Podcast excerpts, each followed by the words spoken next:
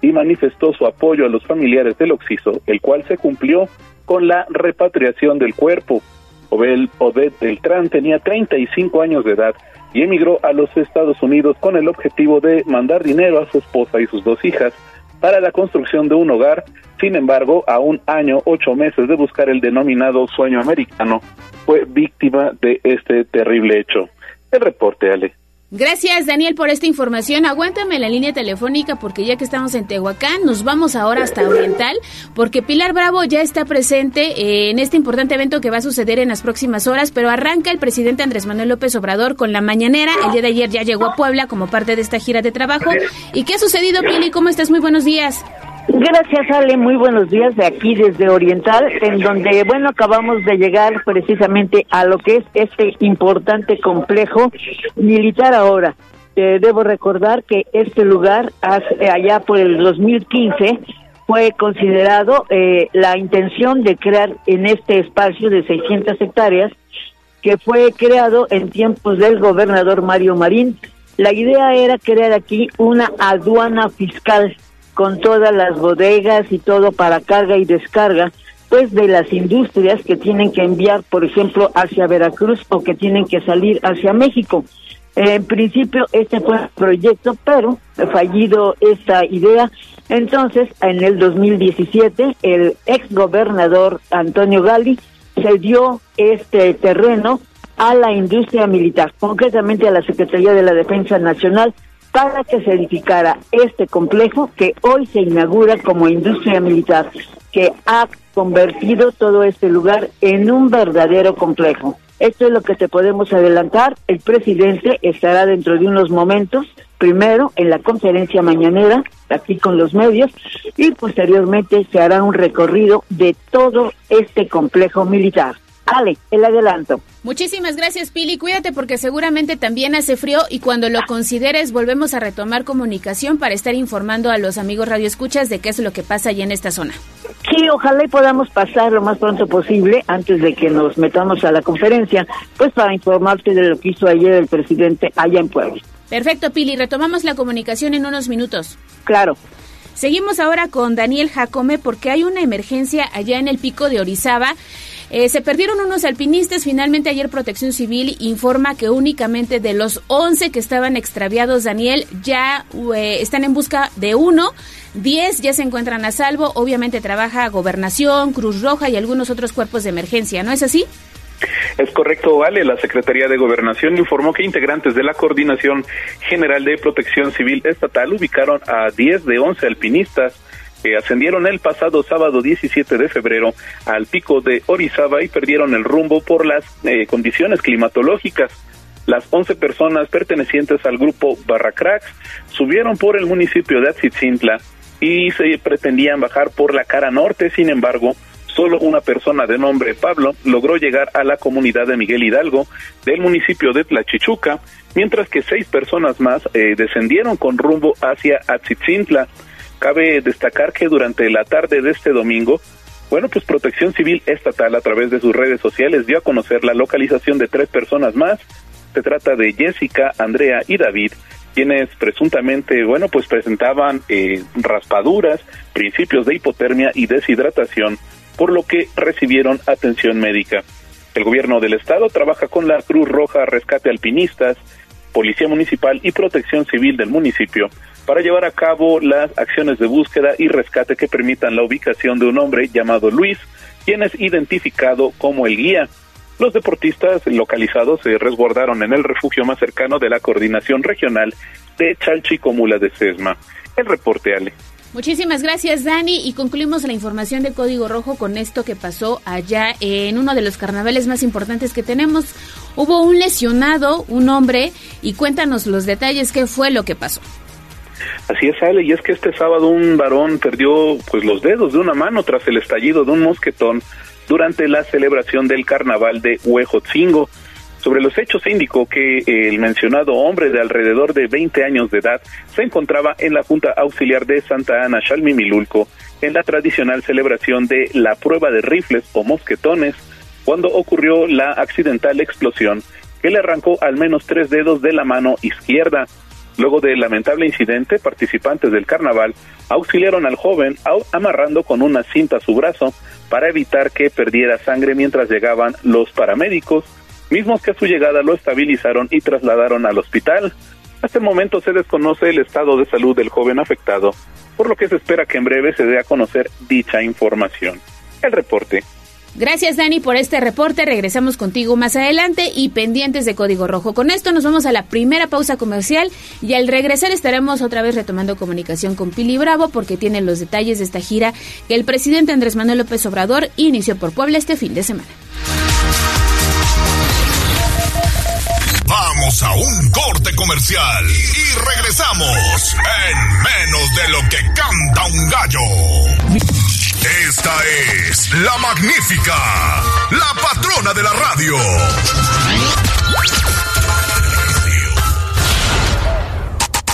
Seguimos con el gallo de la radio. Instagram, Tribuna Noticias.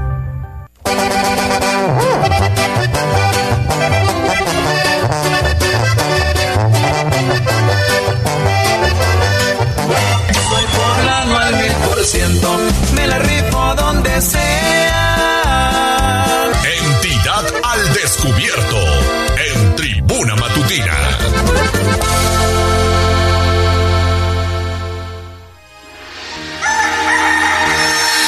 6 de la mañana con 19 minutos. Regresamos a Oriental contigo, Pili, porque lo decíamos, el presidente Andrés Manuel López Obrador inició su gira por Puebla ayer. ¿Y dónde estuvo?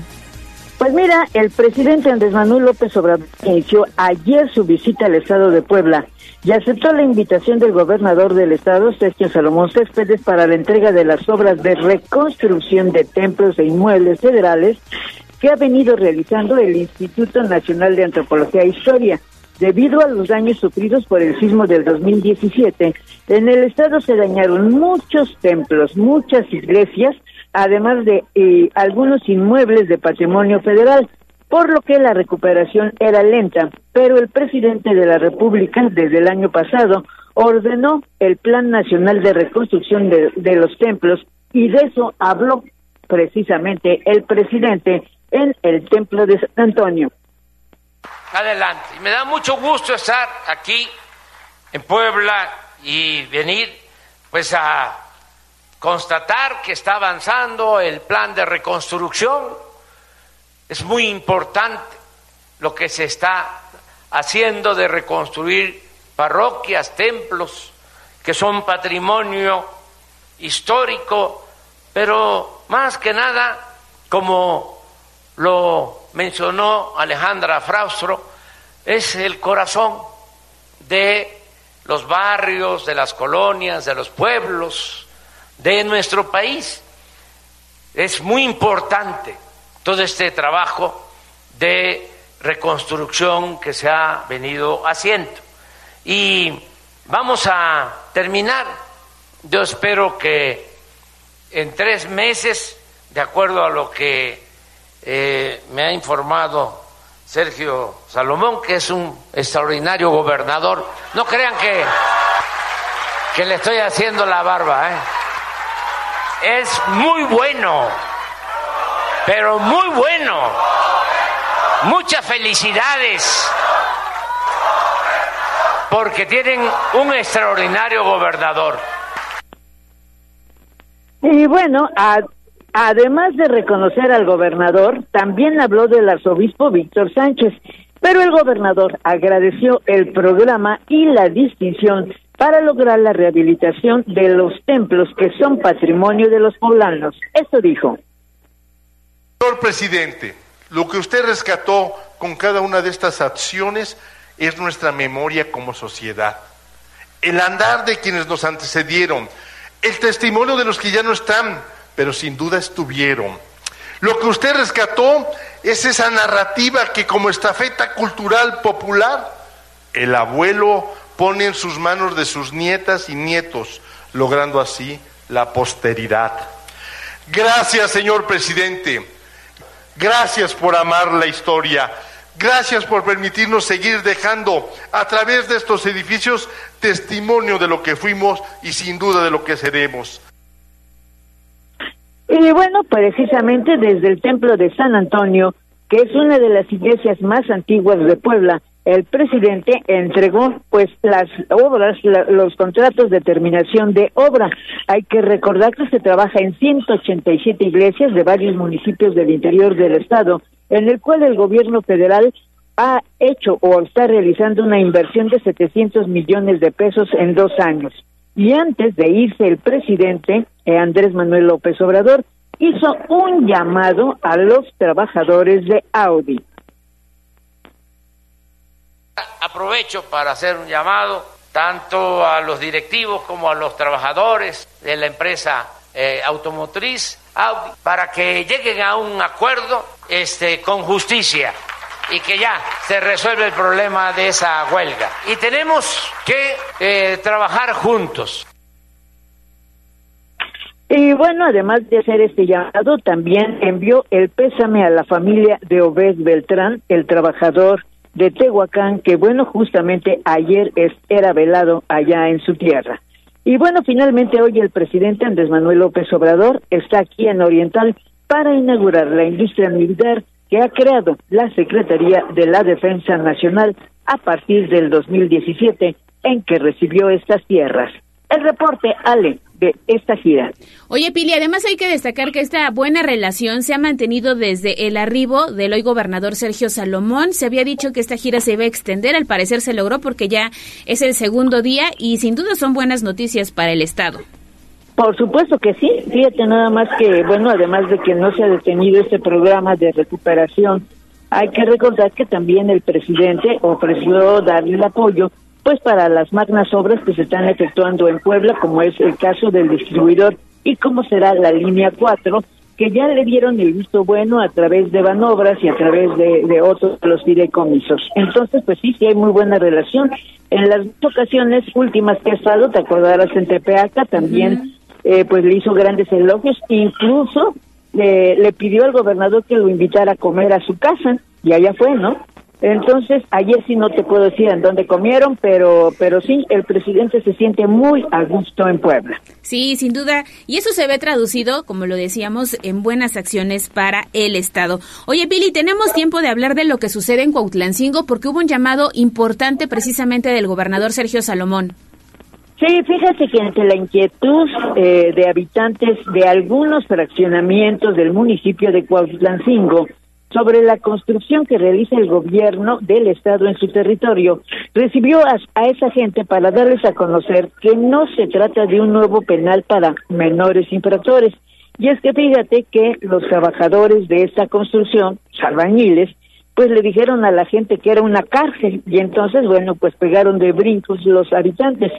Y lo que el gobernador les dijo directamente, que lo que se edifica es la casa del adolescente, donde el sistema estatal de la familia, el DIF, podrá albergar a los adolescentes que tienen resguardo y que no son delincuentes, sino víctimas del abandono de su familia o que, o que presentan alguna situación de conflicto. Son niños que han crecido en casa de ángeles y que ya no puedo vivir con los menores de 12 años. Eso es lo que les dijo el gobernador. Ayer se aclaró que no es ningún centro de readaptación social, que los jóvenes que van allá, niñas, señoritas, nada tienen que ver con algún delito que hayan cometido. Son niños que han sido vulnerados, violentados, son víctimas, si tú me permites decirlo así. ¿Con qué finalidad y con qué intención? De que tengan mejores condiciones para vivir, para desarrollarse, para hacer deporte. Esa es la intención, esa es la idea.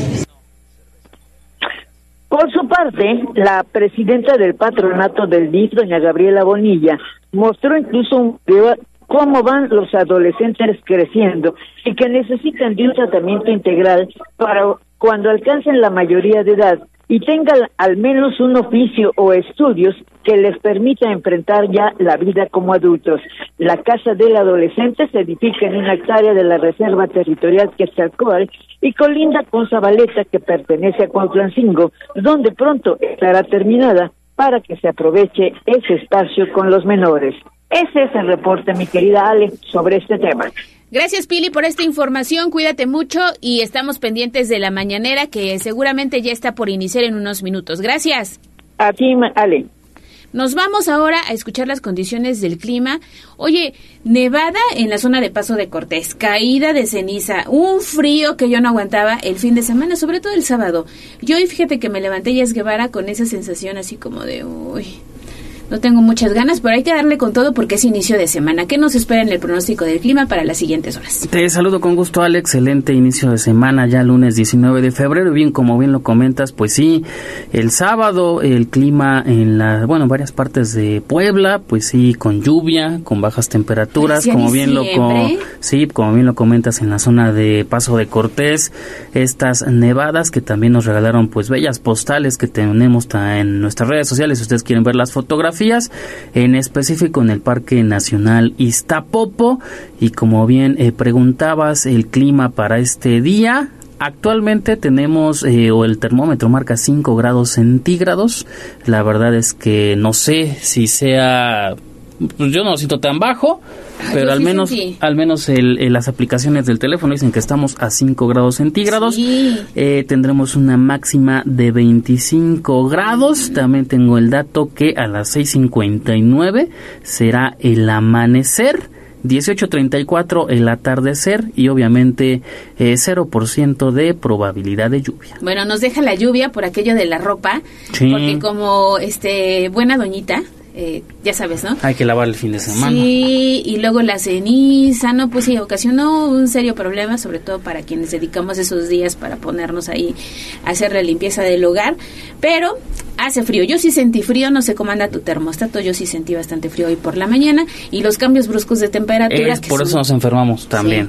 A esta hora frío al mediodía ya hace mucho calor, pero ya a las seis está fresco, otra vez frío, entonces sí, más vale eh, usar cubrebocas si es que está uno enfermo. Si anda con escurrimiento nasal, si ya le dio la tos, tápese para prevenir enfermedades y contagiar al resto de sus compañeros en la oficina. Y taparse. Exactamente. Con estas recomendaciones del clima, vamos a nuestra pausa comercial. Recordarles que podemos hacer juntos las noticias, fotos, videos, mensajes de voz, de texto, de lo que pasa en la ciudad al 22 23 90 38 10 y aprovecho para saludar a Oli Sánchez, que encendió su radio en punta de las 6 de la mañana y está pendiente de Tribuna Matutina. Saludos, Oli, que tengas un excelente inicio de semana y ya mañana por acá estará el gallo de la radio, porque nos preguntaba que dónde estaba Leo. Bueno, mañana ya termina sus cortas vacaciones. Nos vamos a la pausa y regresamos. Vamos a un corte comercial y regresamos en menos de lo que canta un gallo. Misión cumplida.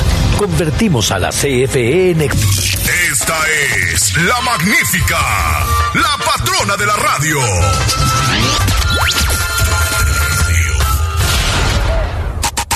Seguimos con el gallo de la radio. Sitio web tribunanoticias.mx. Poderoso caballero es el buen dinero. Tengo una columna, tengo dos columnas, tengo tres columnas, sí.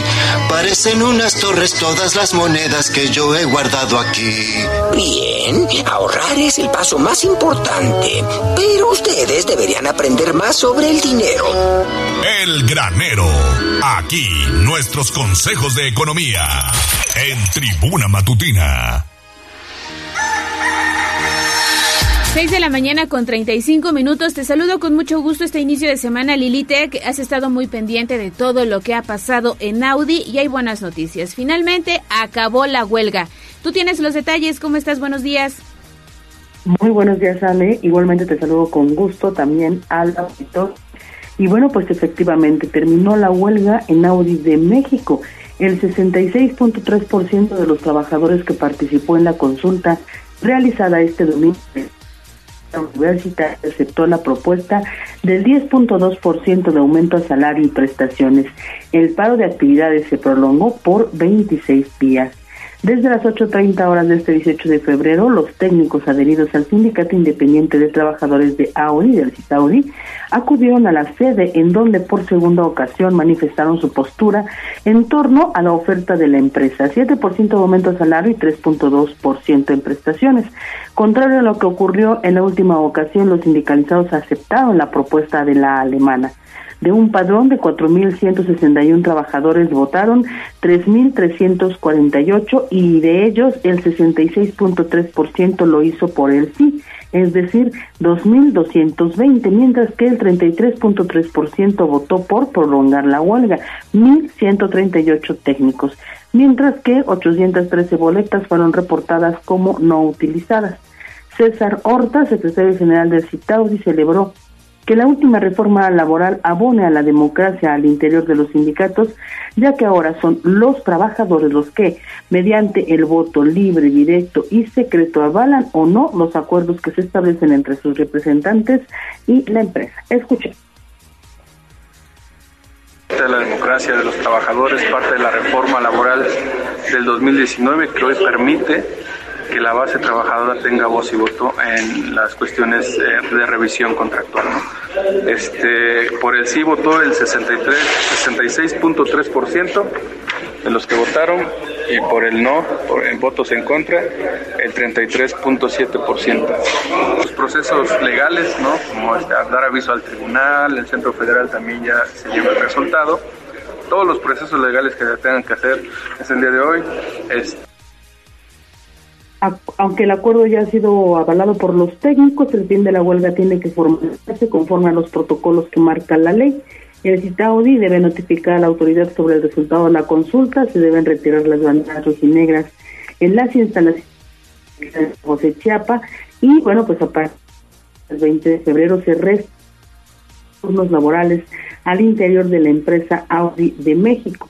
Y bueno, señalar que la propia firma alemana, así como la Secretaría del Trabajo y Previsión Social, emitieron dos comunicados en los que confirmaron el resultado de la votación, destacaron la participación de los trabajadores en la consulta y celebraron el final de la huelga.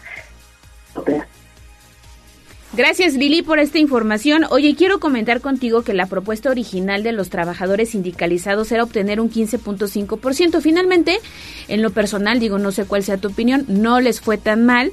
Y durante este, este paro de labores que inició el 24 de enero, como tú bien lo referías en tu nota, dejaron de ensamblarse 700 vehículos diariamente en esta planta y hablamos del modelo Q5 que se produce precisamente en San José, Chiapa, ¿no? Sí, la verdad es que, bueno, pues como tú bien lo señalas, Ale, no les fue mal. Fíjate que yo en redes sociales eh, internas, pues, para ser exactos en WhatsApp, ¿no? Que son de, los propios trabajadores, por ahí algunas cuentas están, que había una corriente muy fuerte, aspiraban al 100%, ¿no? Entonces, ahí siento que esta situación empezó a poner quizá un poco eh, nerviosos, ¿no? Tanto a la, a la planta como a la a la representación sindical. El propio César Horta lo dijo en algún momento, el compromiso de, de llegar a las dos a los dos dígitos en una pues tenía que ser por lo menos el 10 puntos, fueron al 10.2. Revisando, la verdad es que el acuerdo no quedó no quedó mal y bueno, la petición de los trabajadores era justa, al final tan justa fue que la empresa decidió otorgarla y para el bien de todos, porque como tú señalas, sale el tema de las eh, pérdidas económicas era importante para Audi, sobre todo teniendo en cuenta que, bueno, lo señalas todas las Q5 que hay hoy en el mundo, todas las que alguien vea en el mundo son fabricadas por panos. Y eso es eh, un gran orgullo además, justamente eh, la labor de ellos, la alta calidad de los recursos existe en Puebla, específicamente en el clúster automotriz y bueno, en este caso la valía, ¿no? De la mano de obra de los poblanos, la verdad es que qué bueno que les fue bien, se levanta la huelga y sobre todo el bien de las familias, de los propios trabajadores, Así es, eh, perdón Lili, así es Lili, muy buenas noticias para el Estado en materia económica. Luego también de esta nueva inversión que anunció el pasado viernes Volkswagen de México, otra empresa automotriz instalada en Puebla y además de capital alemán, ¿no? Consolidan, como hemos dicho, bueno, pues justamente estas inversiones para, para Volkswagen y se va consolidando en el que al final de cuentas es global, de, bueno, pues estar apostando por la electromovilidad. Ahora, justamente que, que Audi como consorcio, pues atraiga un nuevo proyecto, un proyecto extra aparte de la Q5, pero seguramente que va a porque Audi está en una ubicación estratégica respecto del mundo, ¿no? Tiene, insisto, a muy buenos trabajadores, seguramente ellos estarán en condiciones de quedarse con cualquier otro proyecto que sea el avance de esta transformación energética que está ocurriendo en el mundo. Así que yo creo que esto de, Volkswagen, pues solamente es preámbulo de lo bueno que viene para el sector automotriz. Ojalá que así sea, Alex. Así es, Lili. Te vamos a colgar y te vamos a llamar por WhatsApp porque hemos estado teniendo problemas con la línea. Eh, así que vamos ahorita a escuchar las notas económicas, el precio del gas LP, pero mientras enlazamos con Lili Tech, Ayer domingo, policías municipales de la patrulla M599 auxiliaron a una mujer de 34 años de edad en labor de parto dentro de su domicilio ubicado en camino a Tlacotepec, en San Miguel Canoa. Tras algunos minutos, nació un niño en buenas condiciones de salud y al lugar arribó una partera certificada y paramédicos de protección civil para continuar con la atención del bebé y de la madre, quienes fueron trasladados a un hospital. Así que buenas noticias, se auxilió esta mujer allá en la zona de Canoa y estaremos compartiendo las imágenes y los detalles a través de arroba noticias tribuna y tribuna vigila. Ahora sí vamos a escuchar a Lilitec con la información del precio del gas porque subió otra vez Lili y ahora ronda los 400 pesos. El licuado de petróleo registra cuatro semanas al alza y el tanque de 20 kilos ya rosa los 400 pesos. Para la semana del 18 al 24 de febrero, que es la actual, en Puebla y la zona metropolitana su precio por litro será de 10,64 por kilo, de 19,69 pesos. Este ajuste se traduce en un aumento de 6 pesos con 20 centavos en el precio del cilindro respecto de la semana pasada, así que el costo pasó de 387.6 pesos a 393.8 ocho pesos. Se trata de la región 154 que considera municipios como Puebla, Atlixco, San Andrés Cholula y San Pedro Cholula, San Martín Texmelucan y Amozoc.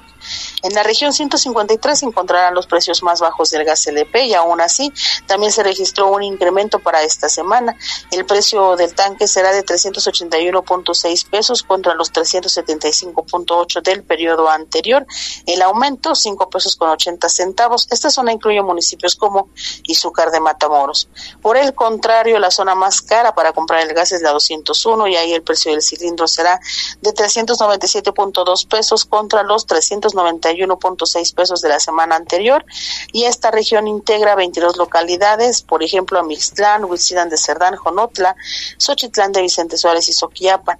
Para el caso de la región 152, el cilindro tendrá un precio de 387.6 pesos, 5 pesos con 40 centavos más que la semana pasada y esta zona incluye municipios como Aguazotepec, Huauchinango, Naupan, Tlaola, Jicotepec y Chignahuapan.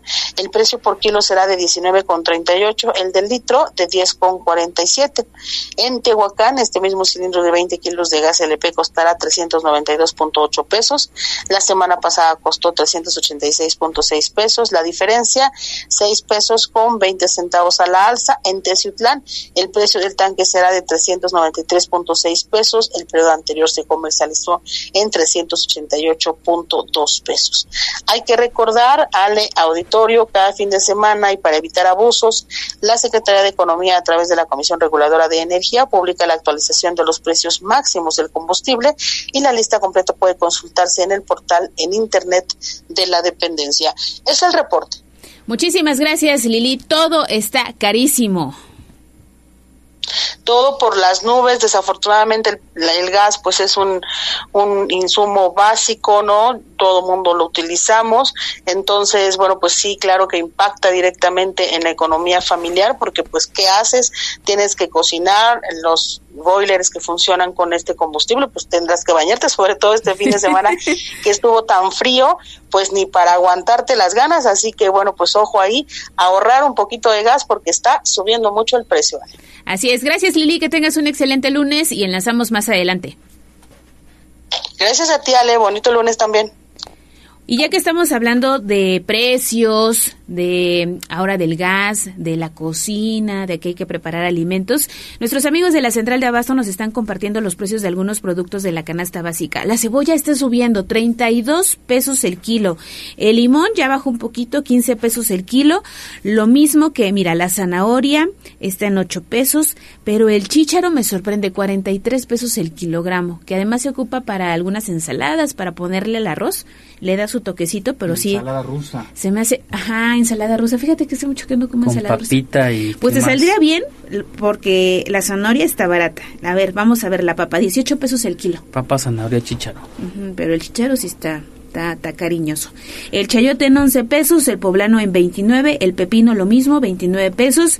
Y el jitomate, la caja, vein- 220 pesos. Jitomate caja, 220 pesos. Y a la gente que le gusta el jengibre y que anda en esta onda fitness y de cuidarse, está en 40 pesos. Así que hay que aprovechar, son los precios que nos comparten nuestros amigos de la Central de Abasto. Ahora vamos con David Becerra, el reportero del casco, porque cayó ceniza el fin de semana. El Popocatépetl nos bañó de ceniza. Yo veía el coche cuando desperté, ya es Guevara, incluso compartí un video en redes sociales. Lleno, negro, sí, lleno. negro. Lleno de ceniza. Yo sí junté un poquito de ceniza, he de confesarlo, la guardé en un frasquito. De recuerdo. De recuerdo de la caída de ceniza del 18 de febrero del 2024. Y fíjate que hice una comparación porque te acuerdas que el año pasado también cayó tremenda eh, caída de ceniza. Justo mira, vamos a recordar ahorita que vi a Mones En mayo, ¿no? En la, sí, en la posboda de Aura Sí. Que todos pensaban que está cayendo del cielo. Bueno, pues era ceniza y es un poquito más oscura la que cayó ayer que la que tuvimos ese día. Es un año. Sí, según mis comparaciones visuales, ¿no? Porque no soy experta, pero vi los frasquitos y dije, no, pues sí es más, más oscura y mucha gente estuvo compartiendo esto a través precis- precisamente de, de Facebook o de X. Y David Becerra, estuviste muy pendiente, ¿qué fue eh, lo que lograste ahí documentar a través de los poblanos? Porque cayó ceniza en diferentes partes de la ciudad, ¿no? Así es, Ale, justamente pues eh, ayer, el día de ayer y desde el día sábado, pues amanecimos con eh, ceniza justamente por parte de don Goyo y es que este hizo sentir su presencia en gran parte de la capital poblana. Al sur de la capital también, sobre todo habitantes reportaron mediante redes sociales la prominente presencia de ceniza que ocurrió durante la madrugada cubriendo vehículos y generando afectaciones en coladeras y azoteas de los hogares. Por su parte, Protección Civil Municipal mediante su cuenta de X reportó una alta caída de ceniza con vientos que soplan en dirección al este, sureste y previno a habitantes que la actividad volcánica Ale con presencia de ceniza continuará, por lo que se recomienda el uso de cubrebocas, así como disminuir el tiempo de exposición justamente al aire libre. Y es que por redes sociales pues se pudo notar como diferentes personas subían justamente videos de sus vehículos que estaban cubiertos de este material pues de este polvo grisáceo que se está generando ya desde hace bastante tiempo y que por días pues eh, más es prominente sobre todo en vehículos y azoteas. Ale, la información. Sí, hay que cuidarnos y sobre todo evitar comer alimentos en vía pública porque estuvo fuerte la caída de ceniza. Fíjate, David, que nos están compartiendo nuestros amigos radioescuches que hay personas que están utilizando la ceniza, sí la recolectan. Además de que ayuda con las plantas, que ya lo sabemos, la juntan y dice que sirve para limpiar el cochambre en las estufas, como un polvito muy comercial que empieza con A. Ah, sí, bueno, ves que también comentan pues justamente que esta ceniza pues puede llegar a ser abrasiva, entonces ya tomando alguna en cuenta pues experiencia y como tenemos tanta aquí en Puebla, pues ya le dan diferentes usos, Ale. Así es. Oye, también estuviste pendiente de la tremenda nevada que se registró en Paso de Cortés. Muchas familias que acudieron a hacer su muñequito de nieve a esta zona. Yo recuerdo que en 2018 tuvimos un fenómeno similar. Pues sí, Ale, de hecho no tiene tanto tiempo que eh, justamente se llenó. Y es que, bueno, en este caso el Frente Frío número 35 tomó por sorpresa a los habitantes del estado de Puebla y sobre todo generando un descenso en la temperatura significativo y contrastante con respecto al ambiente que se había generando eh, pues en días previos e incluso un día después, ayer domingo. Una de las zonas de mayor notoriedad fue en los volcanes en Popocatépetl y el Ixtaccíhuatl, donde se registró una nevada que sorprendió a locales y turistas. Las redes sociales se inundaron de fotografías fotografías de las personas que justamente pues se encontraban en este sitio, Ale, pues maravillados como ya lo comentas. Por su parte, Protección Civil Estatal emitió una alerta y anunció que ayer domingo se generarían operativos para comprobar que los accesos a la zona de Paso de Cortés se mantuvieran cerrados. Ale, en décadas pasadas los glaciares se mantenían constantes en los volcanes, sin embargo, en la actualidad solo se recuperan su cubierta blanquecina en temporadas de frente frío y que pues las condiciones de humedad sean las óptimas para este fin. Fíjate, Ale, la última vez que esto se pudo ver eh, pues a los colosos nevados totalmente fue el pasado mes de noviembre apenas, pues durante el Frente Frío número 11, donde también las condiciones climáticas y de humedad propiciaron que nuevamente eh, Don Goyo y el Iztaccíhuatl tuvieran una cubierta de nieve. Recordemos, Ale, que Don Goyo oficialmente perdió su glaciar como tal, como se conocía en eh, el 2001. En ese año fue que ya se eh, consideró extinto el glaciar, sin embargo, el Iztaccíhuatl aún continúa con ciertos cuerpos nevados que se mantienen eh, aún. Y bueno, en temporadas como la de este sábado es cuando se recuperan totalmente y eh, se genera pues esta capa blanquecina de nieve en el volcán y sus zonas pues eh, aledañas que incluso las personas aprovechen hasta para hacer eh, pues muñequitos de nieve ale los que ya tenían planeado además visitar que los agarró por sorpresa porque en días previos pues no se había generado estas condiciones climáticas ale la información Así es, yo me quedé con las ganas de ir a Paso de Cortés. Pues Sí, la verdad es que se presta, pero también hay que ir bien preparados porque uno lo toma a la ligera. A mí ya me tocó alguna vez estar por allá Ajá. y pues de pronto ya te comienzas a congelar de, de un momento a otro. Dices, ay, no, no es tanto, no es tanto, pero pues la humedad evidentemente eh, sí hace merma, sobre todo en las manos. Y si no vienes con calzado también adecuado, pues ya te puedes incluso hasta congelar ahí. Eh, pues sí puede suceder una situación eh, pues eh, que de pasarla con incomodidad. Sí, de pasarla mal. Hay que cuidarnos. Muchísimas gracias, David, que además estás muy pendiente patrullando ya las calles de la ciudad de Puebla. Excelente inicio de semana. Seguimos pendientes. Y nos vamos ahora a escuchar la voz de los poblanos, terminación 3548. Nos manda el siguiente audio de voz. Los que vengan sobre el carril de la 11 hacia San Ramón tengan mucha precaución pasando el, puente del periférico. Adelantito está un hoyo de los que metieron el gas. Ya dejaron bien hondo y se pueden perjudicar los carros. Ahí está este aviso que nos está compartiendo fotos y videos. Así que en la 11 Sur, con sentido, esto es a la altura de San Bartolo, pasando el periférico, va a encontrar precisamente esta zanja. Y obviamente hay que repararla. Quitaron una parte del concreto hidráulico. Además es concreto hidráulico, ya. Muchas veces son pa- eh, empresas particulares de Sí. servicios y demás, ya sea de gas, de telefonías que hacen los eh, pues los boquetes y demás, pero no los arreglan. No, dice que este es de gas. Imagínate. Sí. Pues De mucho la empresa cuidado. de gas natural, quiero pensar. porque estará incrementando la carga vehicular y compartimos las imágenes de Antonio a través de arroba tribuna vigila. Vamos a la pausa y regresamos.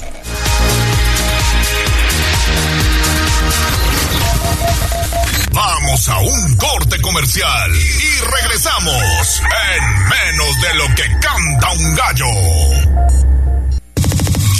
Esta es la magnífica, la patrona de la radio.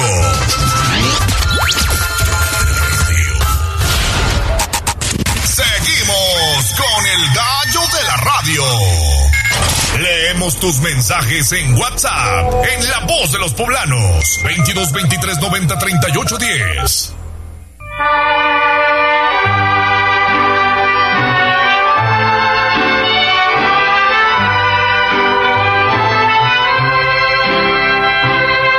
En la fresca y perfumada mañanita de tu santo, recibe mi bien amada la dulzura de mi canto.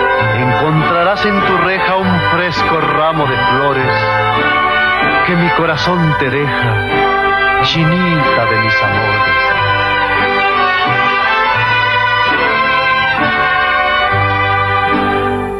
Estas son las Un abrazo y una felicitación muy especial a quienes hoy están de cumpleaños, de santo, festejando algo en especial. Reciban un afectuoso pues abrazo de parte de todo el equipo que hace posible Tribuna Matutina, de Aura Mones, Abraham Merino, Jazz Guevara y por supuesto el mío. ¿Y quiénes están de santo hoy, Jazz Guevara? Pues mira, según la Arquidiócesis de México, el santoral de este lunes 19 de febrero es un nombre bastante común, la verdad. San Álvaro de Córdoba, Alvarito, los Álvaros. Ajá, pues Alvarito. Los Álvaros Morales. están... Sí, es eh, Morales, ¿no?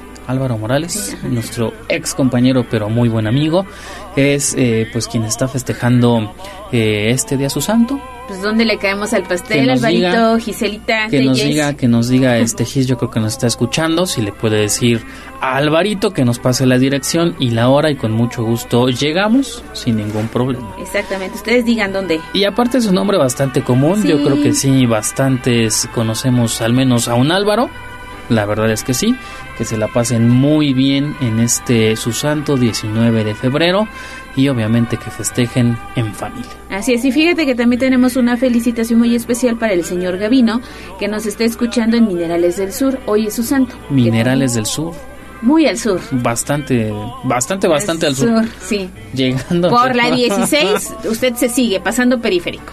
hasta allá. Sí, pues un saludo y gracias por estar pendiente de la magnífica, que la pasen muy bien, si hay festejo nos invitan, nosotros hacemos huequito en la agenda y fíjate que se acaba de reportar eh, el profesor Manitas, ya nos está mandando saludos. ¿Qué dice? Tenemos una deuda con él. Que y ya hay que quiere sus tamales. Ay, no, no, no se ha dicho Ah. ya nada de los tamales, pero yo yo sí tengo eso pendiente.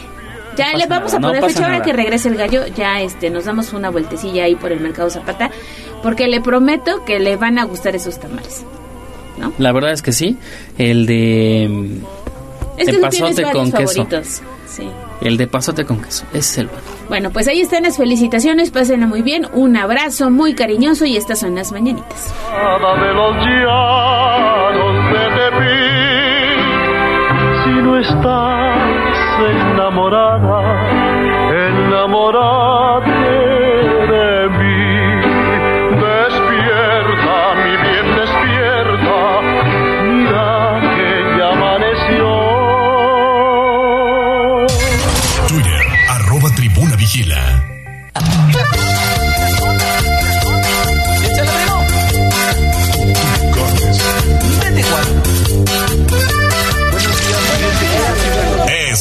es la voz de los poblanos. En Tribuna Matutina también te escuchamos. Y arráncate, Jazz Guevara, ¿qué tenemos en la voz de los poblanos? Pues Ale, ya tenemos varias eh, personas conectadas, pero empezamos si te late con los reportes. Y es que ayer por la tarde nos compartían un aparatoso accidente que se registró en la autopista México-Tuxpan. No sé si viste las imágenes. Que ahí- Había, o sea, aparte de bastantes autos eh, pues chocados, la verdad fue un accidente bastante trágico y me parece una, alguna persona sin vida por lo que se ve en las imágenes. Pues había un vehículo con placas de Puebla involucrado, te las voy a dar, es la es una camioneta Jeep color blanco TRA 842B. La verdad pues también quedó destruida. Dicen que en esta eh, autopista incluso tenemos un comentario de un usuario que dice- es el usuario AppWim. Dice, las veces que he manejado en esta vía hay gente que les vale todo. Pues dice otra cosa, pero les vale todo. Rebasando con raya continua y con neblina. Es una autopista Sí, bastante, peligrosa. bastante peligrosa. Sí. Pero también el dato curioso es que ya ves que estas, eh, bueno, es público la consulta de fotomultas para todos los vehículos, pues es un dato público. Nada más tiene seis, fotos, seis fotomultas Nada acumuladas sin pagar por exceso de velocidad. Eh, te voy a dar nada más para que te des una idea las, bueno, las altas velocidades a las que conduce este vehículo, este conductor. Eh, tiene una eh, a 130 kilómetros por hora, otra a 147, otra 93 a 128 kilómetros por hora. Obviamente no quiere decir que haya, haya sido el responsable de este trágico accidente, que son bastantes vehículos implicados, pero pues el llamado y la, la- el común denominador de este accidente es que es conducir con precaución, respetar las eh, pues las velocidades de cada vialidad.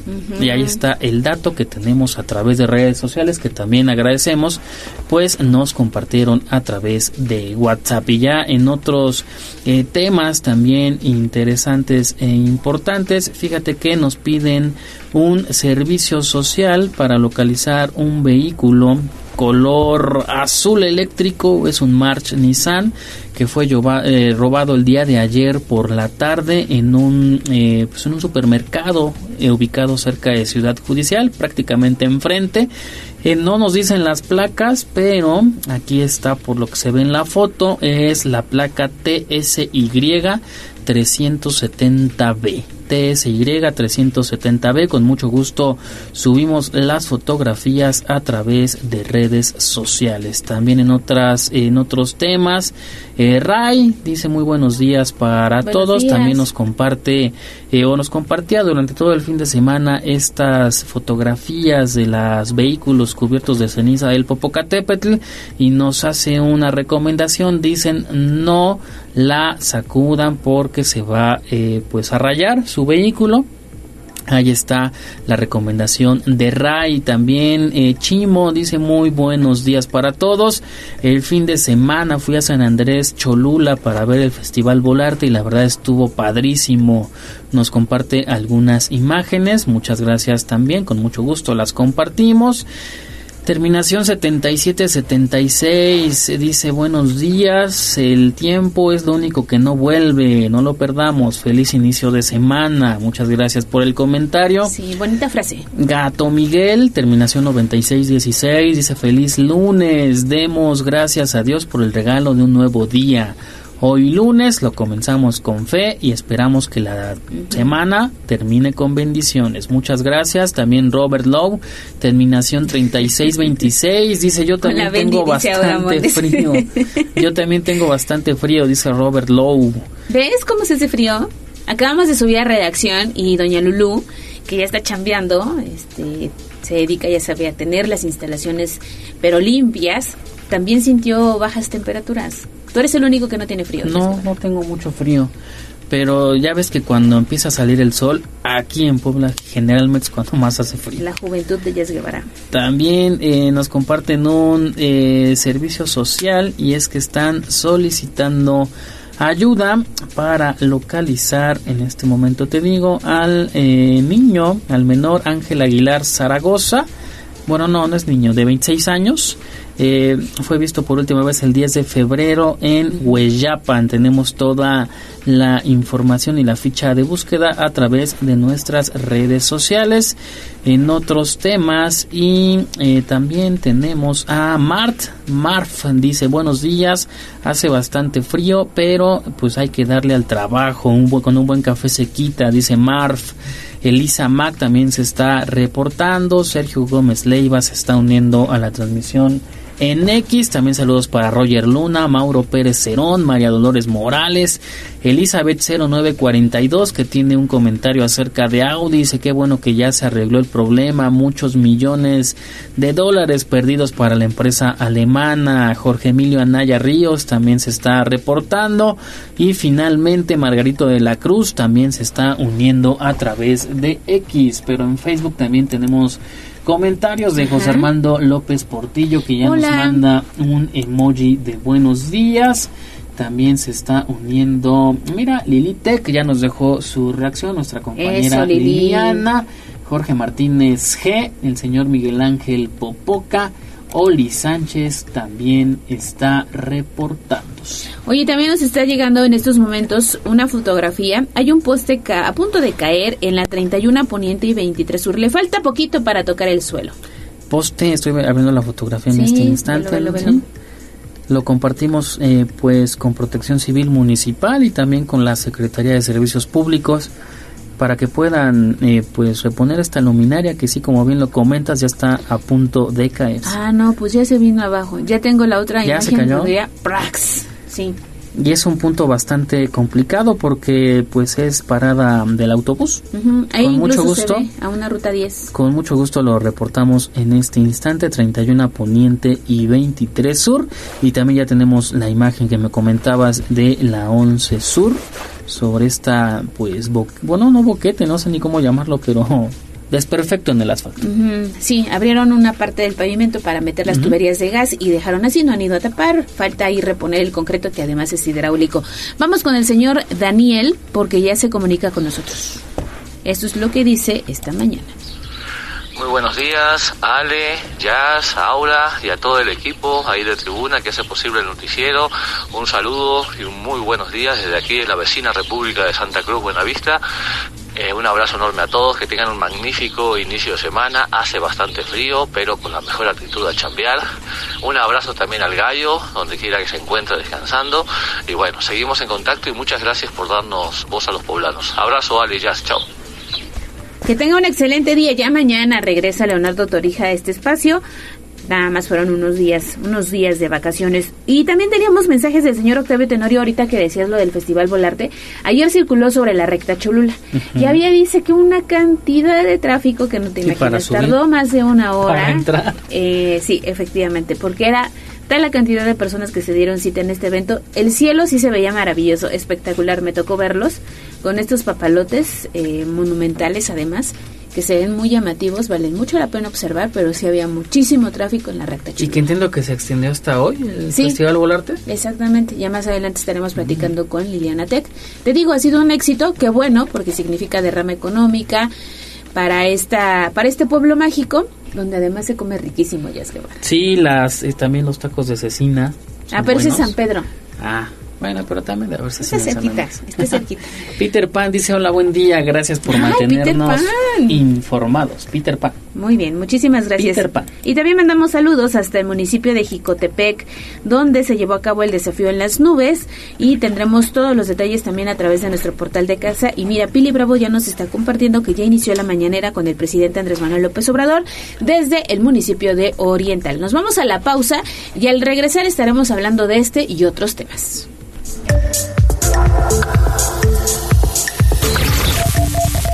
Vamos a un corte comercial y regresamos en menos de lo que canta un gallo. Esta es la magnífica, la patrona de la radio.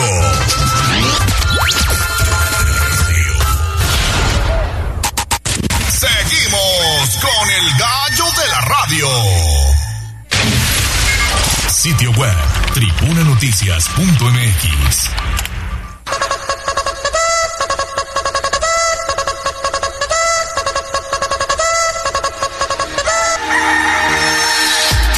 Siete de la mañana con 12 minutos y nos vamos a escuchar la mañanera con el presidente Andrés Manuel López Obrador. En este momento habla el gobernador Sergio Salomón Céspedes Peregrina de varios temas. La nueva inversión de Volkswagen de México. Se acabó la huelga en Audi y además eh, pues acciones importantes que se han emprendido durante la presente administración, sobre todo aquellas obras de infraestructura en Puebla Capital. Escuchemos. agradecerle de manera pública y a nombre de mis paisanas y paisanos el apoyo y decidido permanente que usted y su gobierno brindan a nuestra entidad. Iniciaría señalando que se logró atraer una inversión, una nueva inversión de Volkswagen de México por 942 millones de dólares para potenciar ya la ele- electromovilidad en el estado y que pase la planta de autocombustión a electromovilidad. En este mismo rubro, quisiera dar una gran noticia generada ayer por la noche. Audi México y su sindicato independiente de trabajadores conjuraron la huelga al llegar a un acuerdo en el que se les otorga un aumento salarial total de 10.2%, distribuido en 7% directo al salario de los trabajadores y 3.2% en prestaciones. En infraestructura hemos emprendido varios proyectos de forma conjunta y gracias a su apoyo destaco. El distribuidor vial ecológico Acriscayo con una inversión de 246 millones de pesos para mejorar la movilidad. Ahí está el paquete de obras que se anunció en la presente administración y que ya se han iniciado, sobre todo esta que se contempla allá en la zona de la vía Tliscayotl y el periférico ecológico. Ahora sí, iniciamos nuestro recorrido por el interior del estado y me da muchísimo gusto saludar a Jocelyn Meneses. ¿Cómo amaneces, Jocelyn, este lunes y qué tenemos desde esta región? Adelante, muy buenos días. Hola Ale, muy buenos días. Así es, estamos iniciando ya esta nueva semana y aquí en el municipio de Atlixco, sin duda el clima un poquito frío, pues amanecemos con 8 grados centígrados, pero pues espera una máxima, una temperatura máxima de 20 grados, así que contémplenlo si salen también ahorita temprano, salir un poquito abrigados, porque sí el, el frío se siente. Continuando con información del municipio, también para hacerles la invitación, ya que este fin de semana, este próximo domingo 25 de febrero, se va a llevar a cabo la Magna Rodada por la Inclusión. Este es con el objetivo también de poder concientizar y promover el respeto y además sensibilizar a la población sobre la importancia de la inclusión social. Este recorrido que pasa por las principales calles de, del Zócalo de la ciudad, también pasa por las escaleras anchas, es también para hacer un llamado y concientizar a las personas y esta magnorodada también inclusiva, no solamente para personas con alguna discapacidad, sino aquellos que gusten acompañar con patines, con patinetas, con bicicletas, también lo pueden realizar. Y además de que se hace una demostración que no este no es una discapacidad, sino son capacidades diferentes y habilidades diferentes para todas las personas que tienen estas esas condiciones a través de la Jefatura de Atención de Grupos Vulnerables, el licenciado Oscar Ramírez Escobedo nos menciona lo siguiente y también nos hace la invitación a participar. Muy bien, eh, la rodada la tenemos programada para el día domingo 25 de febrero. Es un evento completamente gratuito y estamos convocando a toda la ciudadanía que se encuentre en vulnerabilidad o que por condiciones de discapacidad tengan la necesidad de usar un aparato de locomoción con ruedas, una silla de ruedas y algo muy importante, esta rodada va a ser inclusiva, no queremos nada más supeditar a las personas con discapacidad, sino queremos que toda la sociedad se integre, así es que están invitados bicicletas, patines, scooters, sillas de ruedas, todo lo que quieran para que nos acompañen ese día y estemos obviamente eh, pues compartiendo. Y aparte de eso, terminamos la rodada, empezamos a las 7.30 de la mañana registrando enfrente de Palacio Municipal Empezamos inmediatamente la rodada y la actividad se prolonga por todo el día. Vamos a tener el mercadito inclusivo, extramuros, que lo vamos a sacar de Palacio Municipal a lo que es la Plaza de Armas, frente a Palacio Municipal, y después de eso vamos a tener la participación de Atliscándalo en, en rodada. Entonces tenemos un tributo al rock en español con cuatro grupos de rock en vivo. Así que están todos invitados. Como lo menciona, el registro se realizará el día del evento, por lo cual es importante llegar a partir de las siete y media de la mañana. Y además que podrán participar niñas, niños, adultos con o sin discapacidad. Y además durante el recorrido habrá una demostración de descenso en silla de ruedas en las conocidas ya escaleras anchas del municipio de Atlixco. Y como lo menciona también finalizando, presentación de música y diferentes actividades. Así que no se lo pueden perder este domingo 25 de febrero en el Zócalo de la ciudad. Pues una excelente actividad y una excelente opción que tenemos muy cerquita de Puebla Capital. Pues nos mantenemos pendientes y en dónde podemos tener más información, Jocelyn. Claro que sí, a través del www.contextosnoticias.com y las redes sociales de Noticiero Contextos para tener información de lo que ocurre en Atlixco y la región. Muchísimas gracias por esta información. Que tengas un excelente inicio de semana. Cuídate. Cuídate, Ale. Feliz inicio de semana. Y ahora nos vamos hasta Tehuacán. Germain Olasco, ¿qué tenemos desde esta región? ¿Cómo amaneces? Muy buenos días. Ale, buen día, equipo de tribuna, amigos del auditorio, excelente mañana y buen inicio de semana. Para detallar lo que ha ocurrido en las últimas horas en esta región de Tehuacán, en medio de la tristeza, el dolor y el llanto, recibieron este fin de semana los restos de Obed Beltrán Sánchez, el migrante poblano oriundo de Tehuacán que murió víctima de un tiroteo entre pandillas el pasado 12 de febrero en el metro del Bronx, en Nueva York. Los seres eh, queridos, familiares y amigos se concentraron para recibir este eh, sábado a su familiar, que por supuesto lo recuerdan con mucho cariño y aprecio.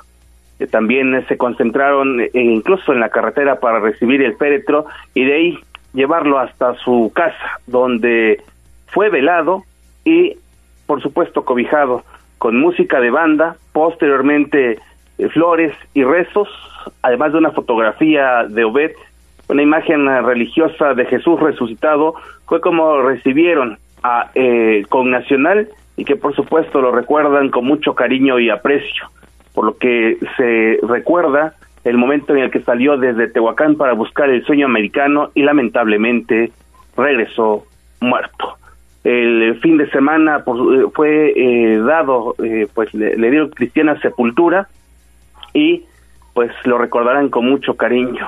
Y sus hijas de 12 y 7 años también en medio del llanto y el dolor, recordarán a su papá como un gran hombre y un gran ejemplo que buscó las condiciones necesarias para irse a Estados Unidos y que tuvieran mejores condiciones de vida. Sin embargo, este sueño quedó frustrado por una bala perdida que le quitó la vida durante el tiroteo en estos eh, grupos de bandas de jóvenes en Estados Unidos. Es así como recordarán a este hombre de lucha, de pasión y de gran responsabilidad que daba todo por su familia y que todos los días tenía contacto con ellos. Sin embargo, pues lamentablemente perdió la vida se espera que eh, pues se siga su recuerdo y que por supuesto como marca la televisión en Tehuacán durante esta semana entre restos restos del novenario sigan acudiendo los demás familiares y los demás amigos que no pudieron concentrarse este fin de semana. El reporte desde Tehuacán. Una tragedia lo ocurrido y que hemos estado dando cuenta, Germaín, desde la semana pasada. Eh, son, entre todo esto, pues buenas noticias. El cuerpo no tardó tanto en llegar como se había dicho por parte de las autoridades. Se estimaban 30 días, ¿no? Y finalmente se agilizaron los trámites. Lo que han referido que el apoyo de eh, justo de las autoridades fue eh, pues total, tanto de México, por supuesto, así que del gobierno federal, así como de las autoridades locales que también pues lograron ponerse a disposición de la familia de Obed Beltrán Sánchez de 34 años de edad, que como bien refieres para fortuna, ya está en eh, Tehuacán y ya eh, darán cristiana sepultura. Eh, referir que el cónsul eh, de México en Nueva York, Jorge Islas López, se mantuvo en contacto en todo momento con los familiares para poder eh, pues darle la certeza que regresaría los restos de este eh, pues eh, paisano a su natal Tehuacán. Pues muchísimas gracias por la información, Germaí. Nos mantenemos pendientes y sobre todo en contacto contigo a través de qué medios. A través de la plataforma digital de Hora 25 México. Por supuesto, estamos atentos y pendientes para lo que ocurra en las próximas horas. Gracias, Germaín. Excelente inicio de semana también para ti. Igualmente, un abrazo. Ahí está con esta trágica noticia, nos vamos al corte y regresamos. Recuerde que podemos hacer juntos las noticias, fotos, videos, mensajes de voz o de texto al 22 23 90 38 10.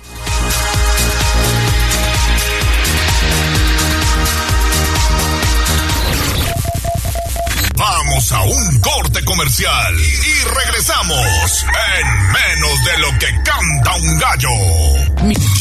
Esta es la magnífica, la patrona de la radio.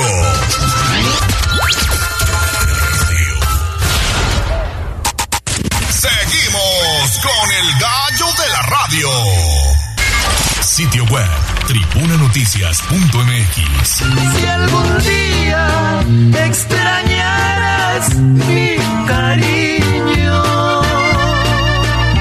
solo ponme en tu libro de recuerdo. El libro de la semana con Alejandra Fonseca en Tribuna Matutina.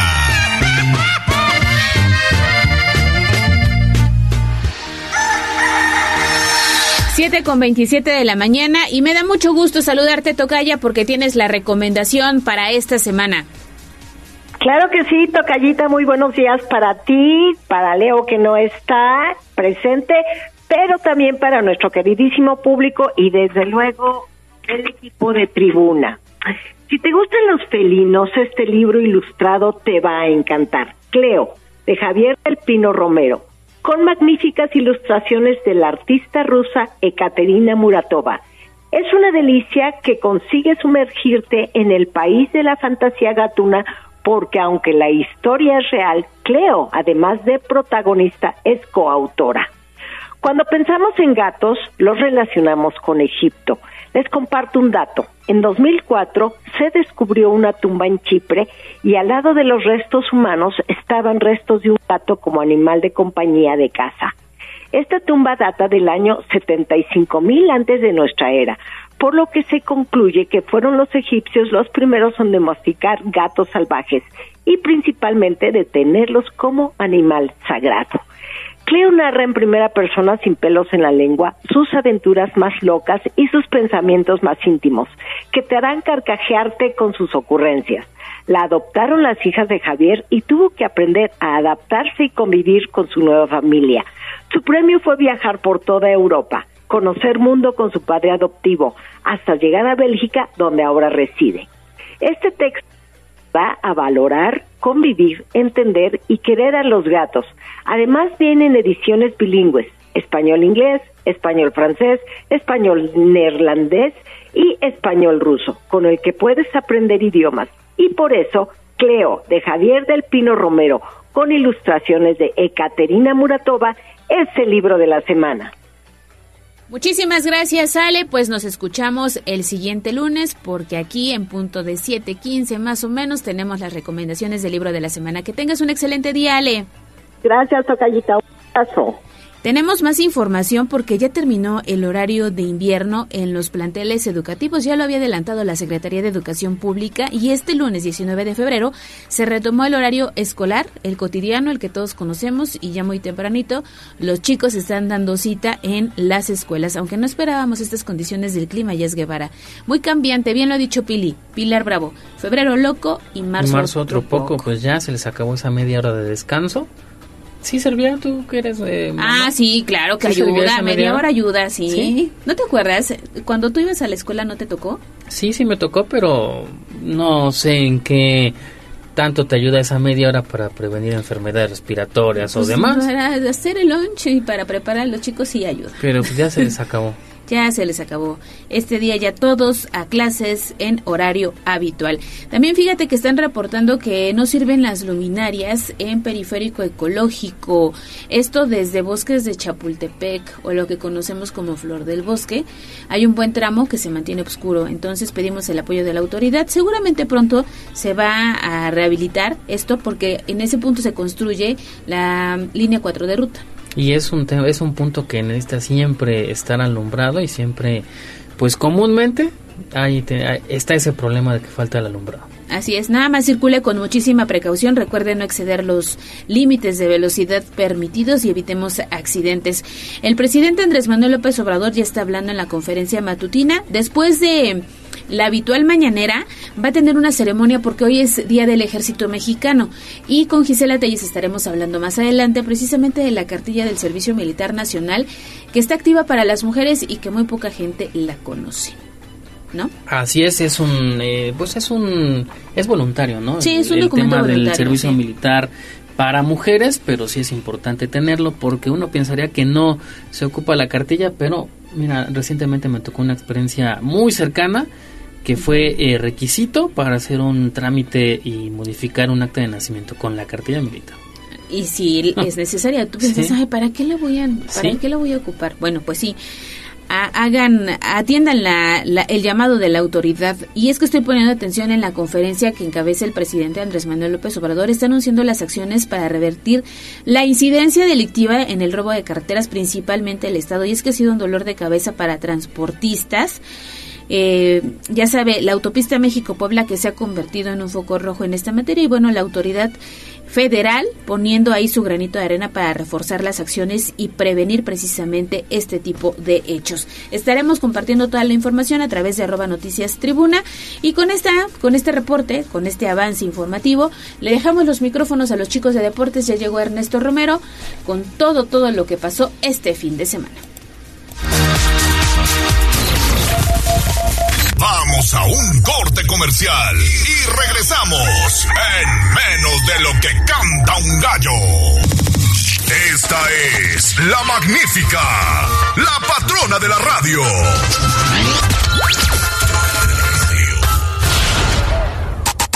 Seguimos con el gallo de la radio. Twitter, arroba tribuna deportes.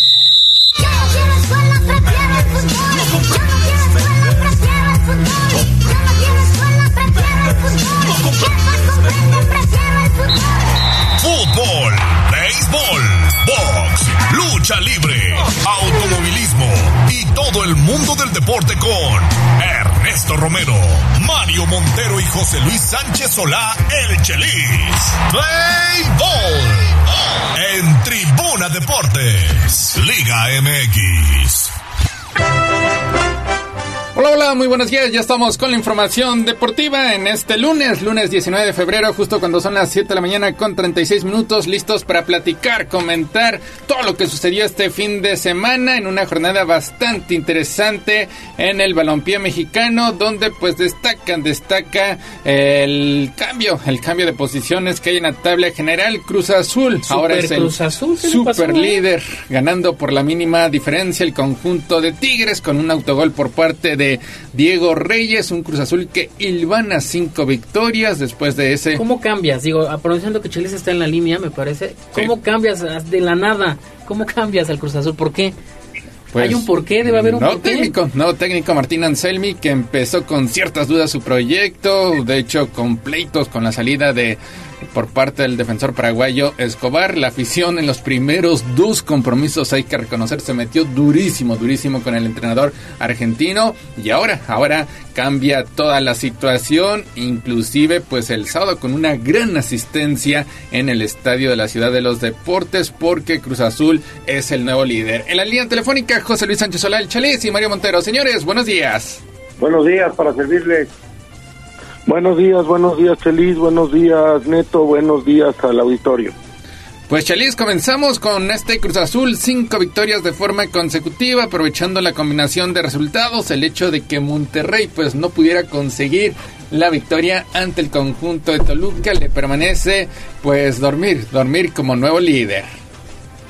El, el Cruz Azul hace cuánto no, ya era cosa de, de un mes, de tres, cuatro semanas, que no se habla nada de su directiva. Y entonces se están dedicando, la gente encargada de esto, se está dedicando a la cancha. Y la cancha, la cancha es noble, porque el entrenador convenció a los futbolistas, los futbolistas están cómodos, disiparon todas las dudas, los que estaban inconformes metieron al aro, y entonces ahí están los resultados del Cruz Azul. Sí, un Cruz Azul que pues practicó, practicó buen fútbol. De hecho, pues el marcador de 1-0 me parece que queda, queda bastante corto de acuerdo a lo que mostró el conjunto cementero. Y es que Chelis, pues ya decíamos, sus cuatro anteriores victorias pues habían sido ante rivales que pues están peleando la parte baja y media de la tabla general. Pero este fin de semana pues ya se tocó Ah, ya se topó a uno de los contendientes, el conjunto de Tigres, y parece, parece que es prueba superada de cara a lo que viene el compromiso de Cruz Azul ante América el próximo fin de semana. Sí, pero en este fútbol mexicano la tabla no te dice nada. Cuando sales a la cancha, cualquiera te puede, le puede ganar a cualquiera. Y Azul ha hecho el mismo fútbol contra los supuestos malos y contra los supuestos buenos. Ha hecho el mismo fútbol y al final de cuentas le ha redituado. Mario Montero, buenos días.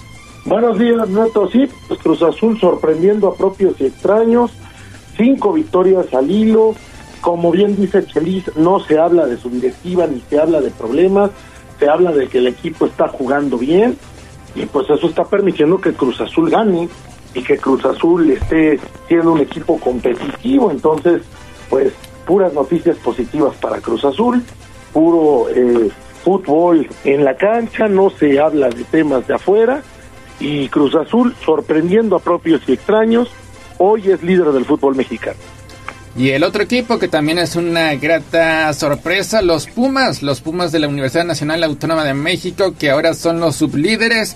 Ayer volvieron a golear como local 3-0 al conjunto de Santos, que estrenó técnico en la persona de Nacho Ambriz. Unos Pumas que anotaron desde el minuto 24 cuando el argentino Eduardo Salvio cobró un tiro libre y mandó el servicio al área chica, donde apareció otra vez el memote Guillermo Martínez extendiendo la pierna para anticiparse al guardameta Carlos Acevedo y poner en ventaja al conjunto universitario. Después el colombiano José Luis Caicedo se encargó de hacer el 2 a 0 y al 66 estrenó el ex americanista Leo Suárez sentenciando con un disparo de volea dentro del área. También bien y de buenas el conjunto universitario ya es sublíder después de la goleada 3-0 al conjunto de la comarca, también respondiendo a la afición en el estadio universitario y ahora sí, en el horario que le gusta a los integrantes del conjunto El Pedregal, pues dando, dando este muy buena exhibición.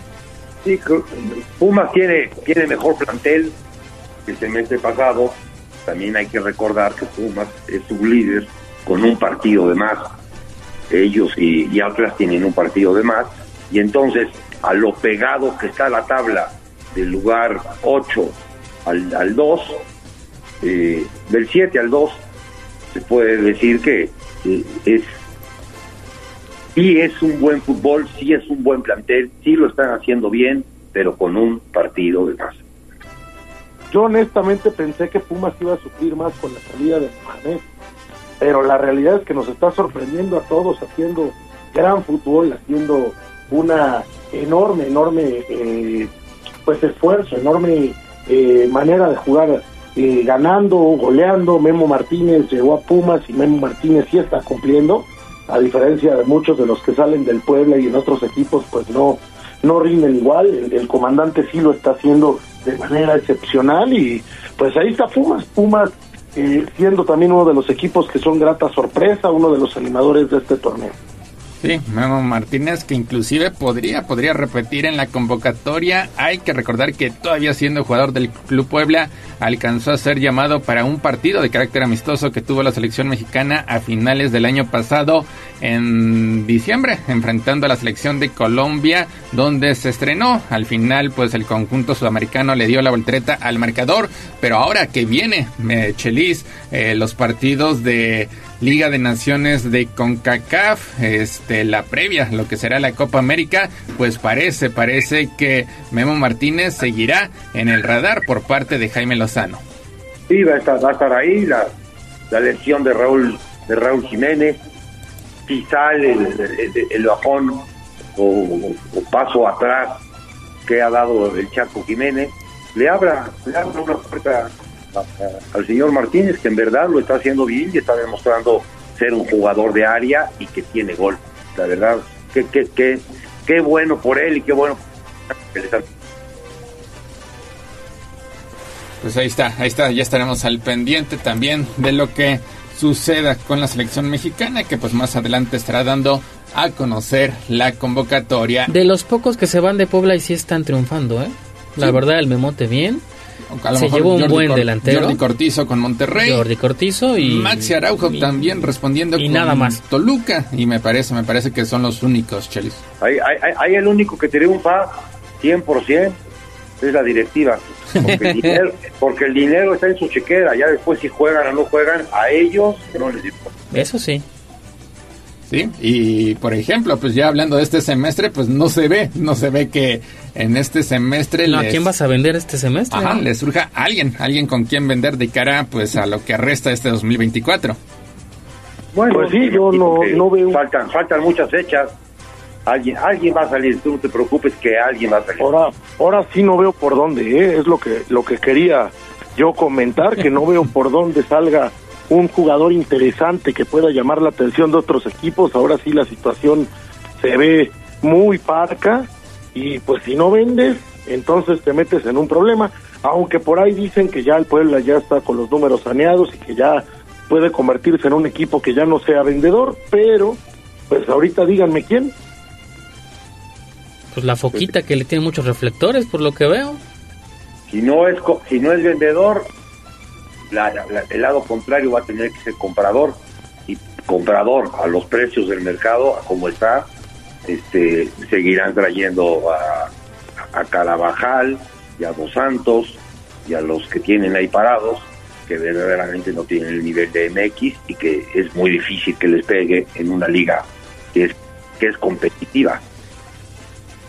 Pues sí, estaremos Sí, al yo pendiente. tampoco veo por dónde, ¿eh?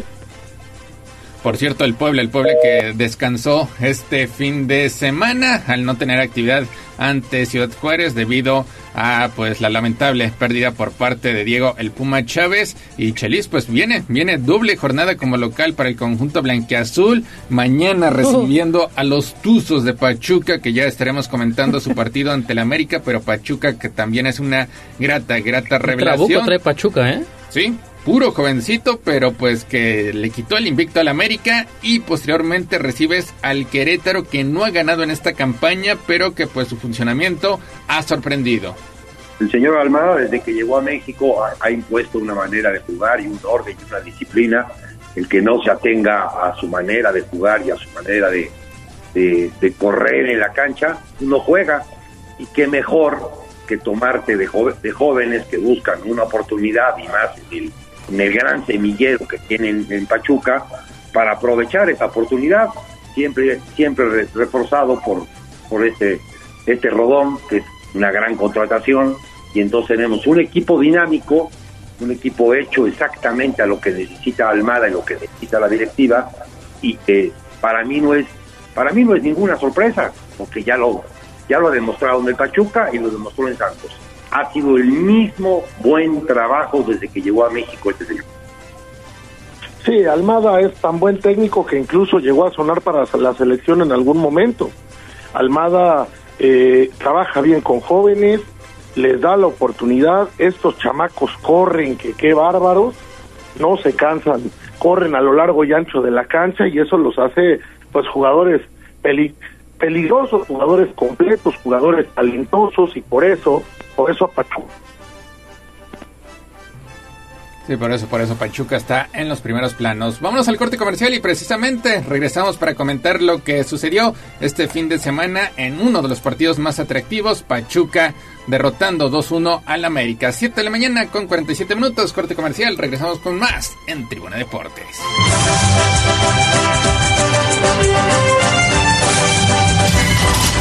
Arroba Tribuna Deportes. Vamos a un corte comercial y regresamos en menos de lo que canta un gallo. Misión cumplida.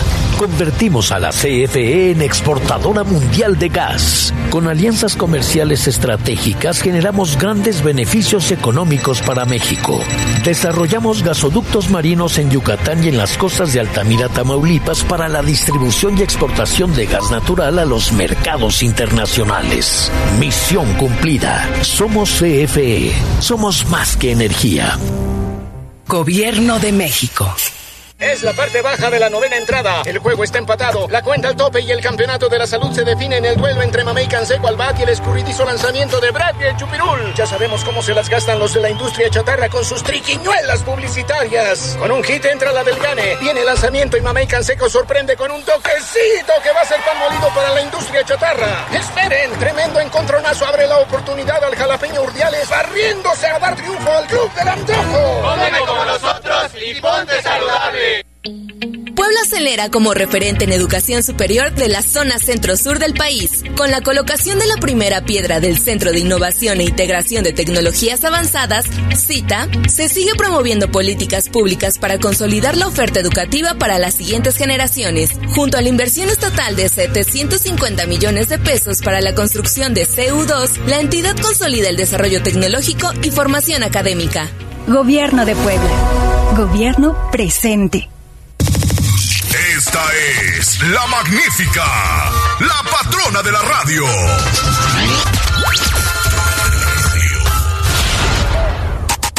Seguimos con el gallo de la radio.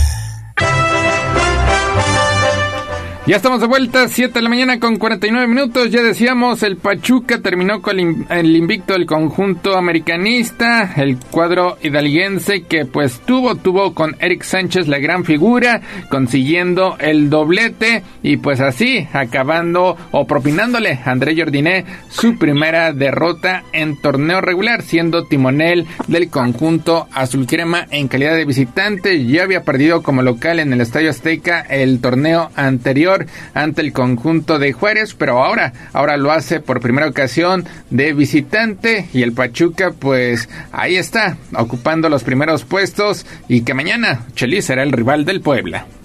Sí, un rival, un rival muy difícil, pero, pero el, el América está pagando lo que hizo de reunir a los jugadores el 28 de diciembre.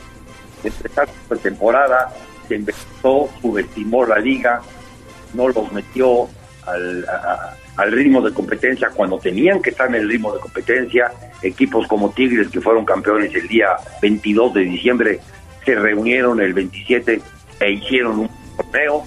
Eh, el señor no, su plan no, no, creo que haya sido de mala fe, simplemente su plan no le ha resultado y al América sí va a tardar en que todos los jugadores estén en el mismo ritmo de competencia, porque mismo plantel que quedó campeón y que sorprendió y agradó a toda la gente, le va a, le va a costar trabajo. Y hoy un equipo que le corre y le tapa, le gana los partidos. Y los demás equipos, obviamente, ya se dan cuenta de eso.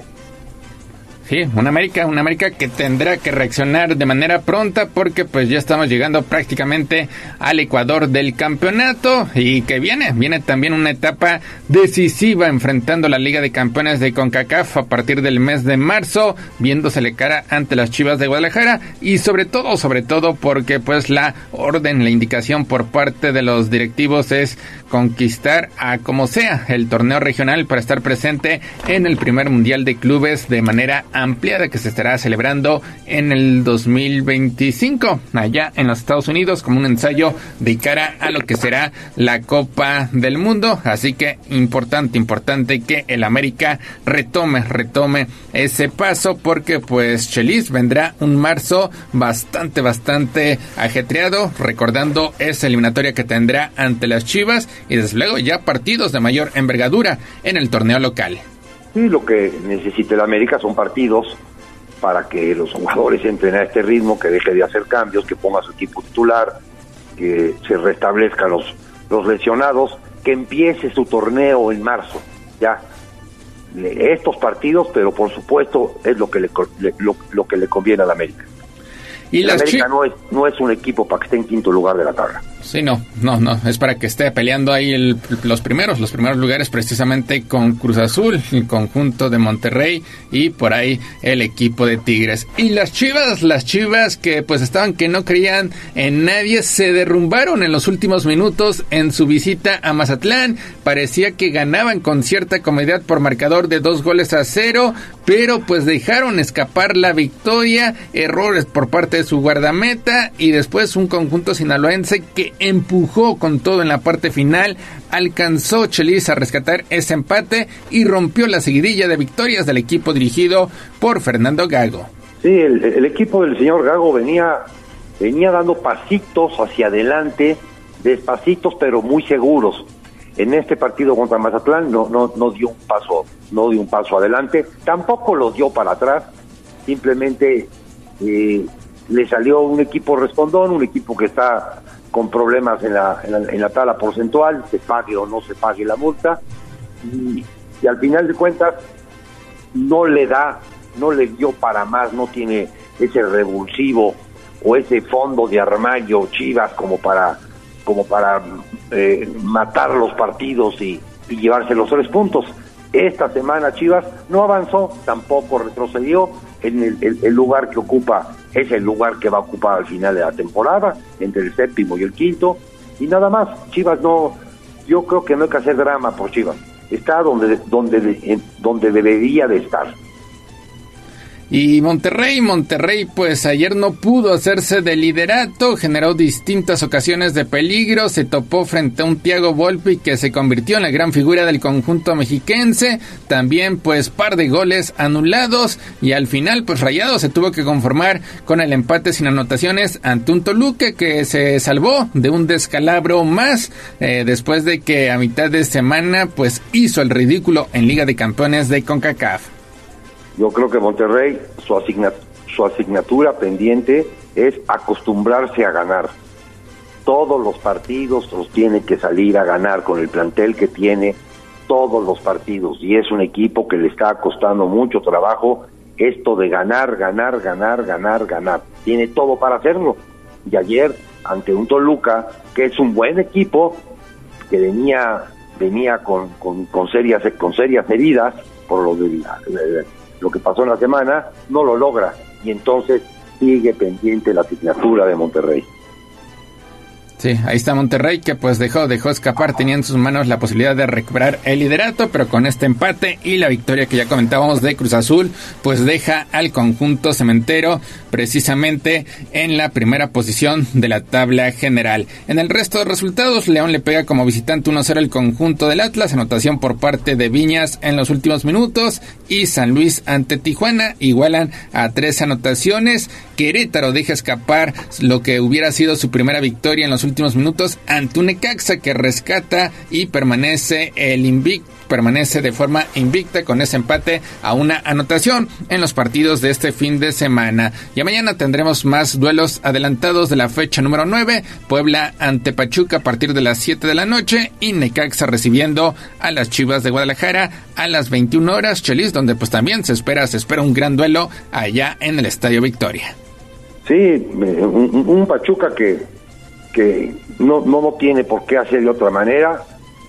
En todos los partidos el señor Almada los juega exactamente igual y esta manera de hacerlo igual, el Puebla va a tener que correr más para ganar la Pachuca, independientemente de los sistemas, de los parados, de los hombres, para ganarle al Pachuca hay que correr más y eso, créeme lo que en la Liga Mexicana le ronca. ¿Tu pronóstico, victoria de Pachuca? Sí, sí, gana Pachuca y luego, y luego el viernes contra Querétaro, que es un equipo tosudo, sufrido, el equipo que más que más sufre en el fútbol mexicano, pero acostumbrado a sufrir y en base a ese sufrimiento te va sacando resultados. ¿Y qué pasará con eh, el técnico? No, al técnico lo tienen que respaldar, tienen que arreglar todas las todas las cosas que hay entre el, el que toma las decisiones y los que juegan. Ahí hay un grupo, un grupo de gente que, me, que en el río revuelto es, es su ganancia, la ganancia de los pescadores. Es ahí donde el problema está en el Puebla, en medio. Es ahí donde tienen que arreglar eso el Puebla, el señor que Saucedo, creo que se apellida, es lo que tiene que arreglar de inmediato. Porque el conjunto es un buen conjunto, el técnico es un buen técnico, pero siempre todos estos dimes y diretes que hay en medio le perjudican al Puebla. Sí. Entonces, en caso de que Puebla pues tenga una semana catastrófica, es decir, que pierda ante Pachuca y pierda ante Querétaro, el técnico Carvajal tendría que continuar. Claro que tiene que continuar. Los que no tienen que continuar son los del medio. Esos son los que tienen que limpiar. El equipo se compone de, mucha, de, de muchas personas, de muchos puestos.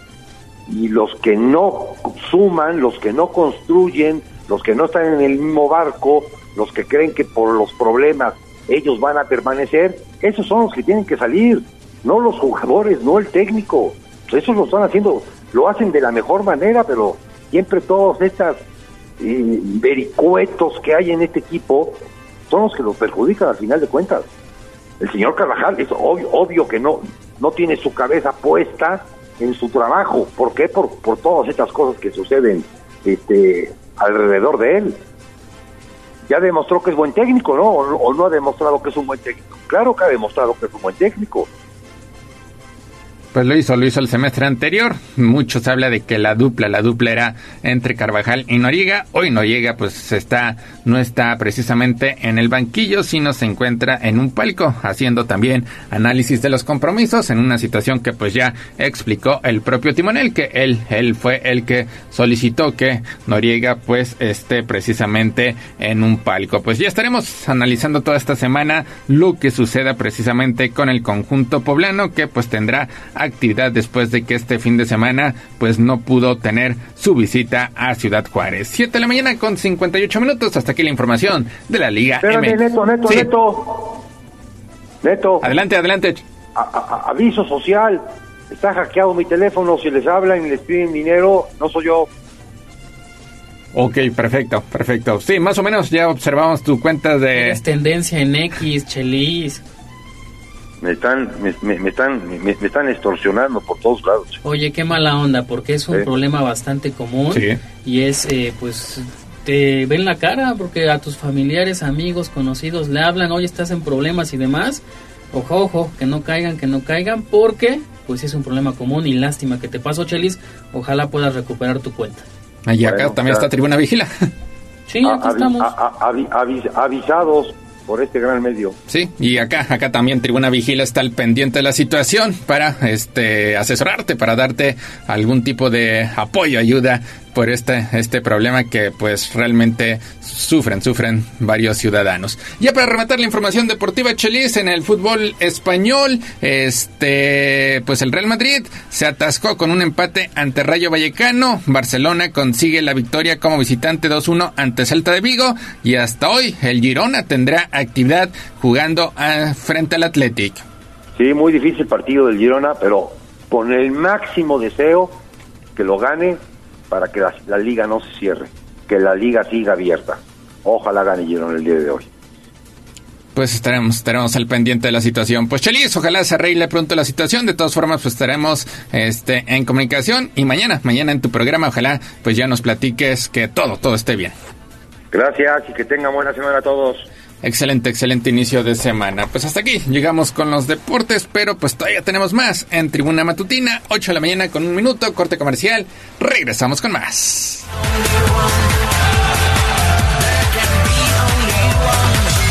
Twitter, arroba Tribuna Deportes.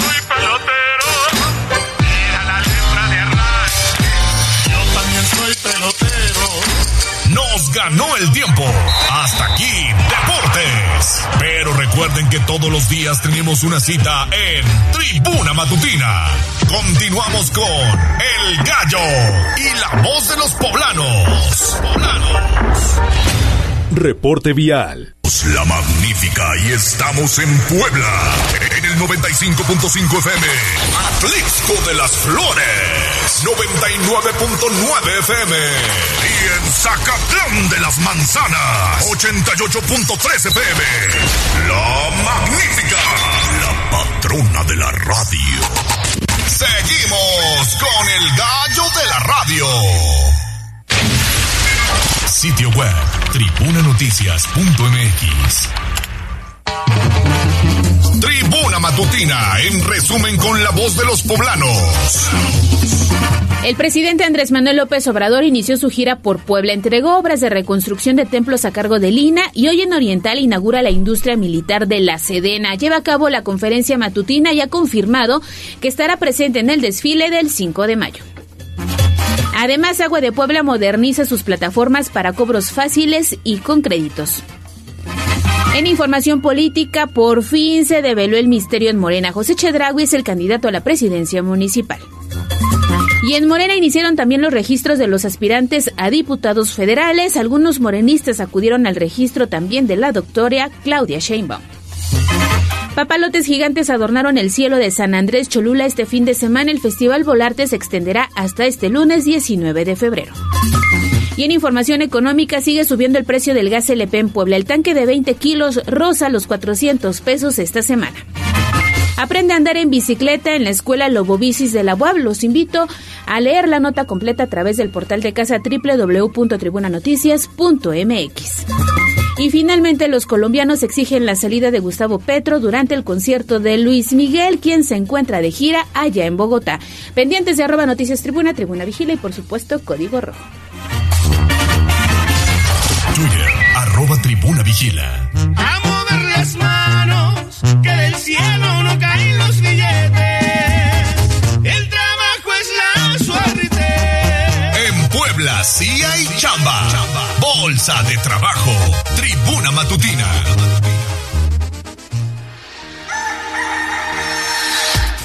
Adelante, Jess Guevara, ¿qué tenemos en opciones laborales para esta semana? Gracias, Ale. Ya tenemos las vacantes que nos hace llegar el Servicio Nacional de Empleo para esta semana.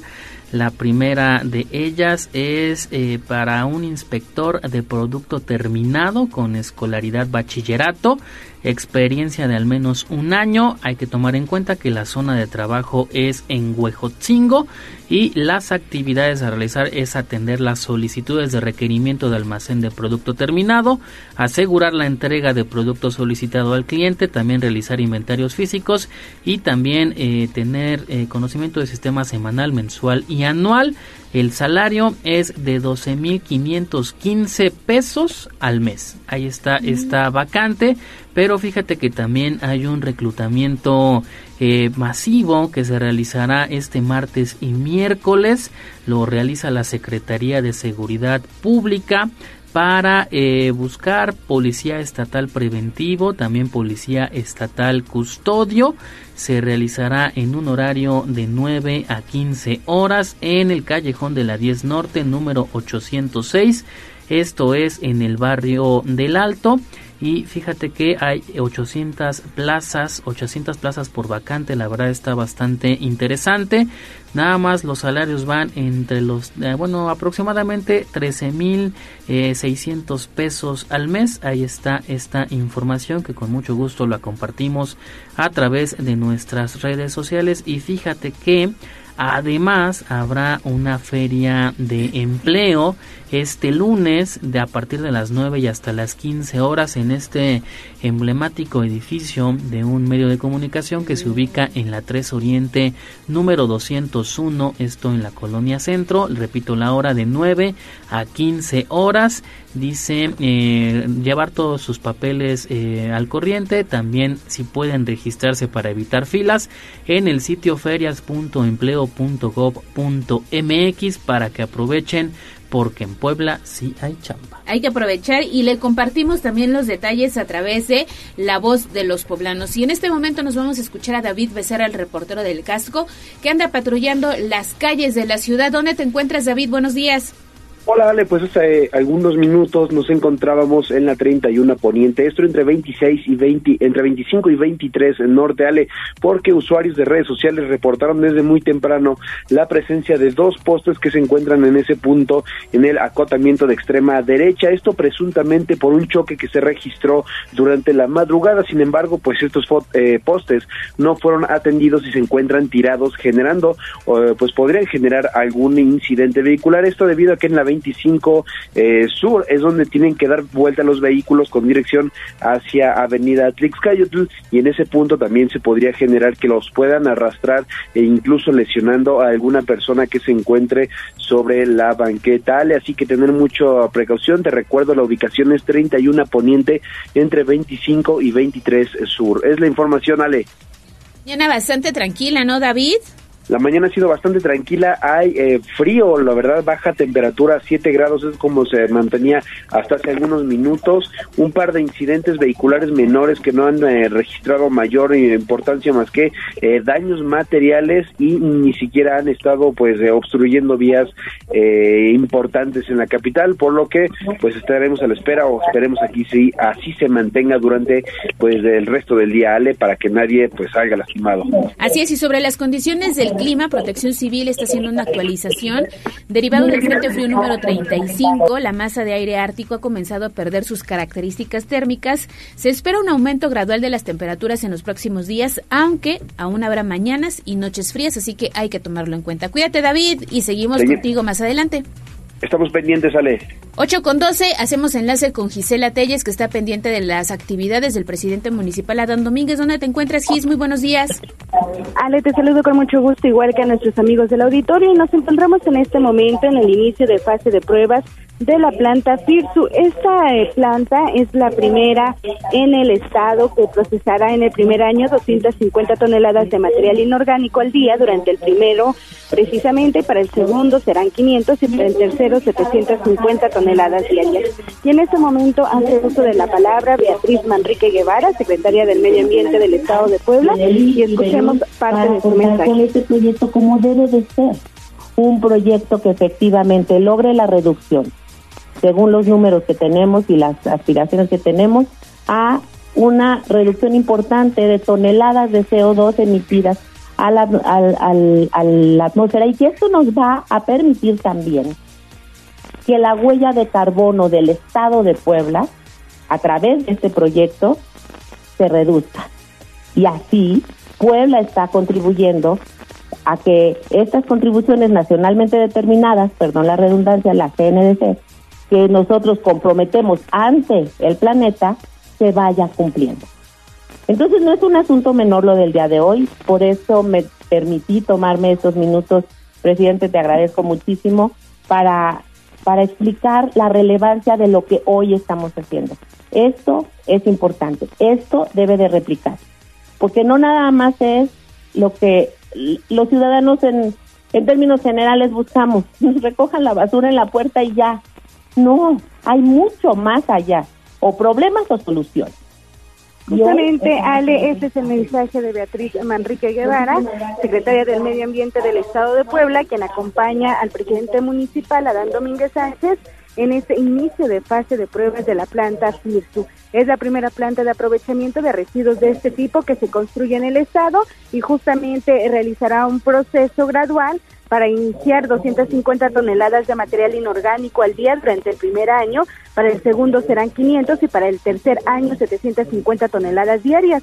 Gracias a este trabajo de 2024 a 2030 se dejarán de enterrar 360 mil toneladas de residuos en el relleno sanitario. Los residuos procesados se emplearán como material de aprovechamiento térmico y será adquirido por Cenex. Con esta planta se reducirá la cantidad de toneladas enviadas al relleno sanitario del municipio, extendiendo la vida de este. También se reducirán las cantidades de emisiones de CO2 al medio ambiente y al aprovechar los residuos se convertirán en energía calorífica, se dejarán también de utilizar combustibles fósiles, lo cual resultará en un beneficio para el medio ambiente, entre muchos otros. Esta planta, recordemos que tuvo una inversión de 100 millones de pesos y contempla la construcción, el terreno, la maquinaria y el equipamiento. Y con esta planta, pues también se generarán 80 empleos directos. El reporte, Ale. Gracias, Gise. Ya pueden consultar las imágenes a través de las redes sociales. Regresamos contigo más adelante. Excelente inicio de semana. Y ahora sí se lo decía en el resumen informativo. El presidente Andrés Manuel López Obrador confirmó que estará presente el 5 de mayo en el desfile cívico-militar que se realiza en Puebla. Y esto fue lo que dijo durante la mañanera que se lleva a cabo en Oriental. Sí, me invitó el gobernador y ya aceptamos. Vamos a estar el día 5 de mayo en esa conmemoración histórica fundamental de defensa de nuestra patria. Vamos a, estar en Puebla. Ahí está la confirmación del presidente, que como bien lo dices, Jess Guevara, ya han sido en varias ocasiones que ha estado asistiendo a este evento que se lleva a, a, cabo allá en la zona de los fuertes de Loreto y Guadalupe.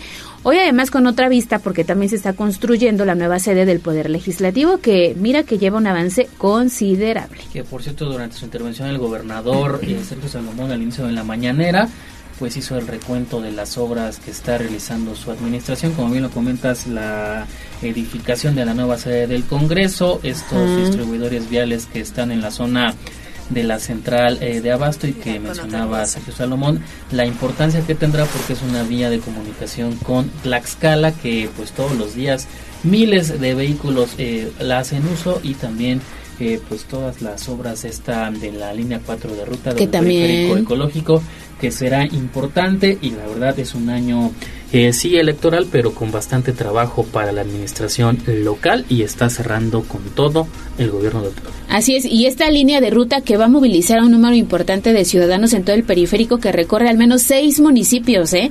Es importante esta obra y estaremos pendiente también de los avances, pese a que será veda electoral.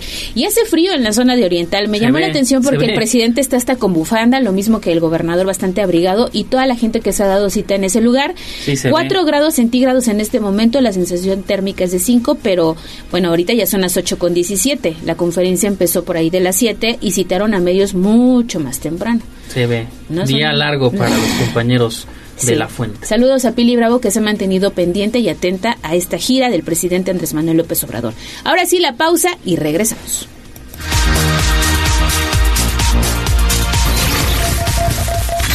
A un corte comercial y regresamos en menos de lo que canta un gallo. Esta es la magnífica, la patrona de la radio.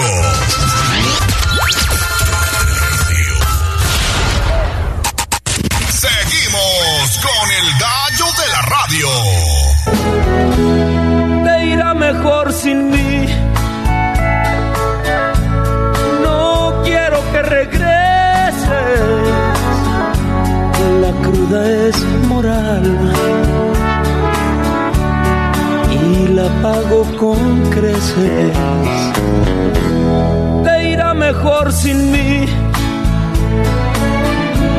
Hazte un favor, no vuelvas. Es la oportunidad que tu vida resuelva. Yo no soy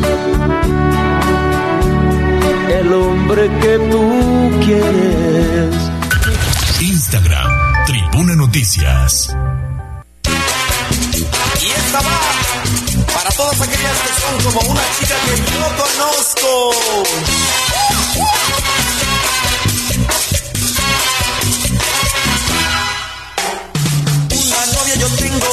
Es muy linda y traviesa. No tiene un defecto, es niña fresa, es niña fresa.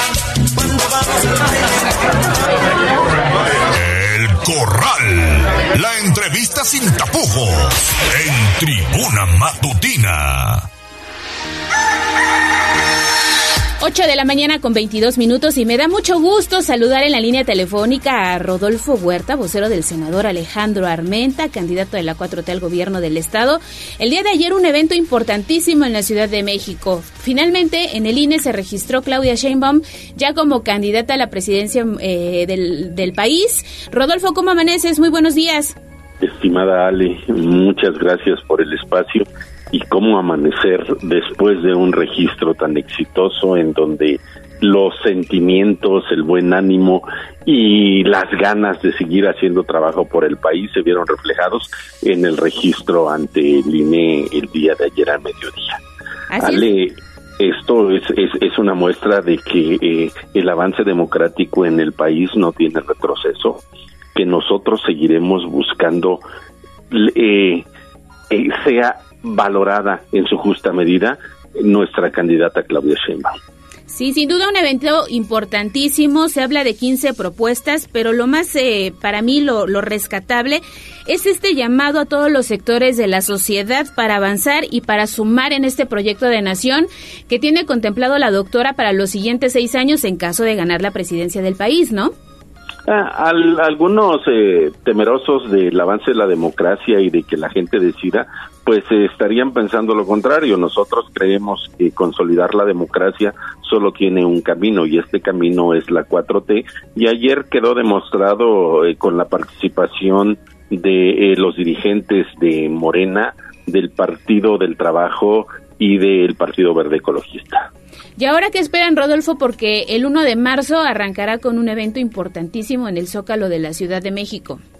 De manera formal eh, se arranca una vez más para demostrar que estando cerca de la gente, que recorriendo el país, que identificándose con cada uno de los anhelos y de las esperanzas que tiene nuestra sociedad, podremos ir avanzando y es importante decirlo que los cambios deben ser como hasta ahora, en paz. Y, y, bien, aquí la mejor propuesta que tiene el país es la conciliación para encontrar este camino, pero sobre todo para darle continuidad al proyecto de la cuarta transformación. ¿Y qué te parecen estos 15 principios que presentó el día de ayer? Fue un avance, fue un adelanto porque ella los va a desglosar de manera pues mucho más amplia en este evento programado para el 1 de marzo. Desde luego estos estos 15 puntos son eh, la introducción a lo a lo que forma parte del proyecto de nación para dar continuidad y sobre todo para ponerlo como hemos dicho y como ella lo ha dicho, el para poner y para fincar el segundo piso de la cuarta transformación. Así es. ¿Y las encuestas cómo van? Las encuestas, eh, algunos eh, las eh, descalifican y las descalifican cuando van mal. En, en la suma de, de encuestas y en el resumen que tenemos, pues eh, para beneficio de nosotros, porque además no es resultado de algo espontáneo, sino de la lucha y del esfuerzo de muchas mexicanas y mexicanos que han estado trabajando por el proyecto de la Cuarta Transformación. Vamos 3 a 1 a favor de, de Morena y sus aliados. Además, el día de ayer veía las imágenes, un evento que congregó a muchos morenistas. ¿Estuviste por allá?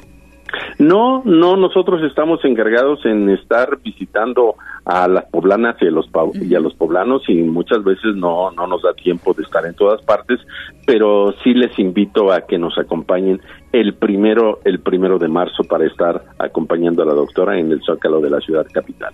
Oye, hoy a además... las 4 de la tarde. ¿eh? A las 4 de la tarde, ok. Así es, así es. Y además se conjuga hoy otro ot- otro tema. Tenemos en Puebla la visita del presidente Andrés Manuel López Obrador en una gira pues bastante exitosa por, por la capital y por el interior del estado. ¿Qué te parece?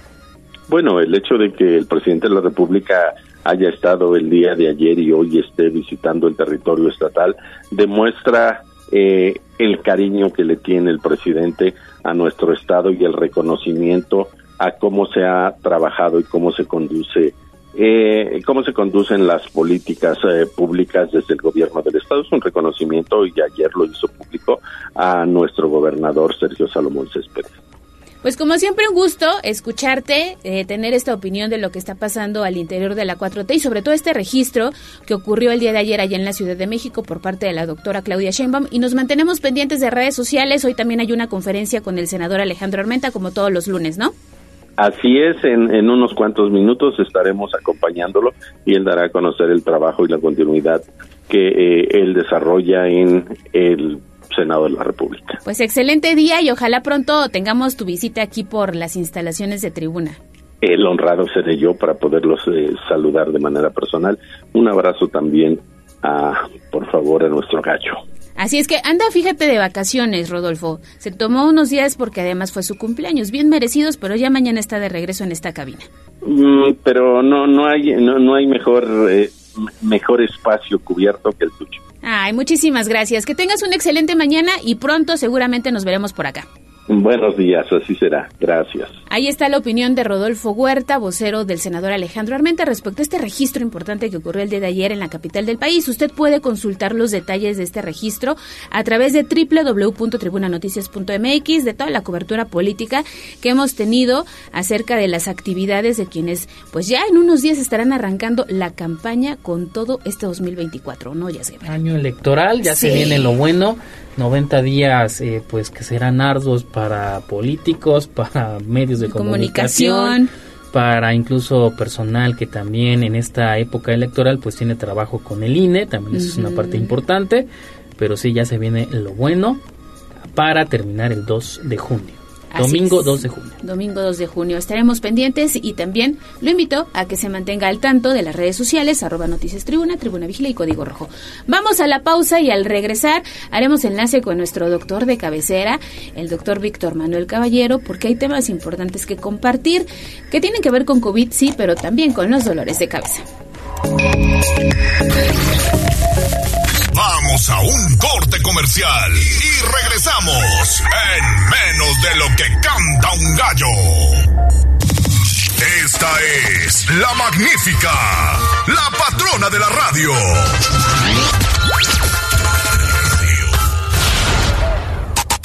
Seguimos con el gallo de la radio.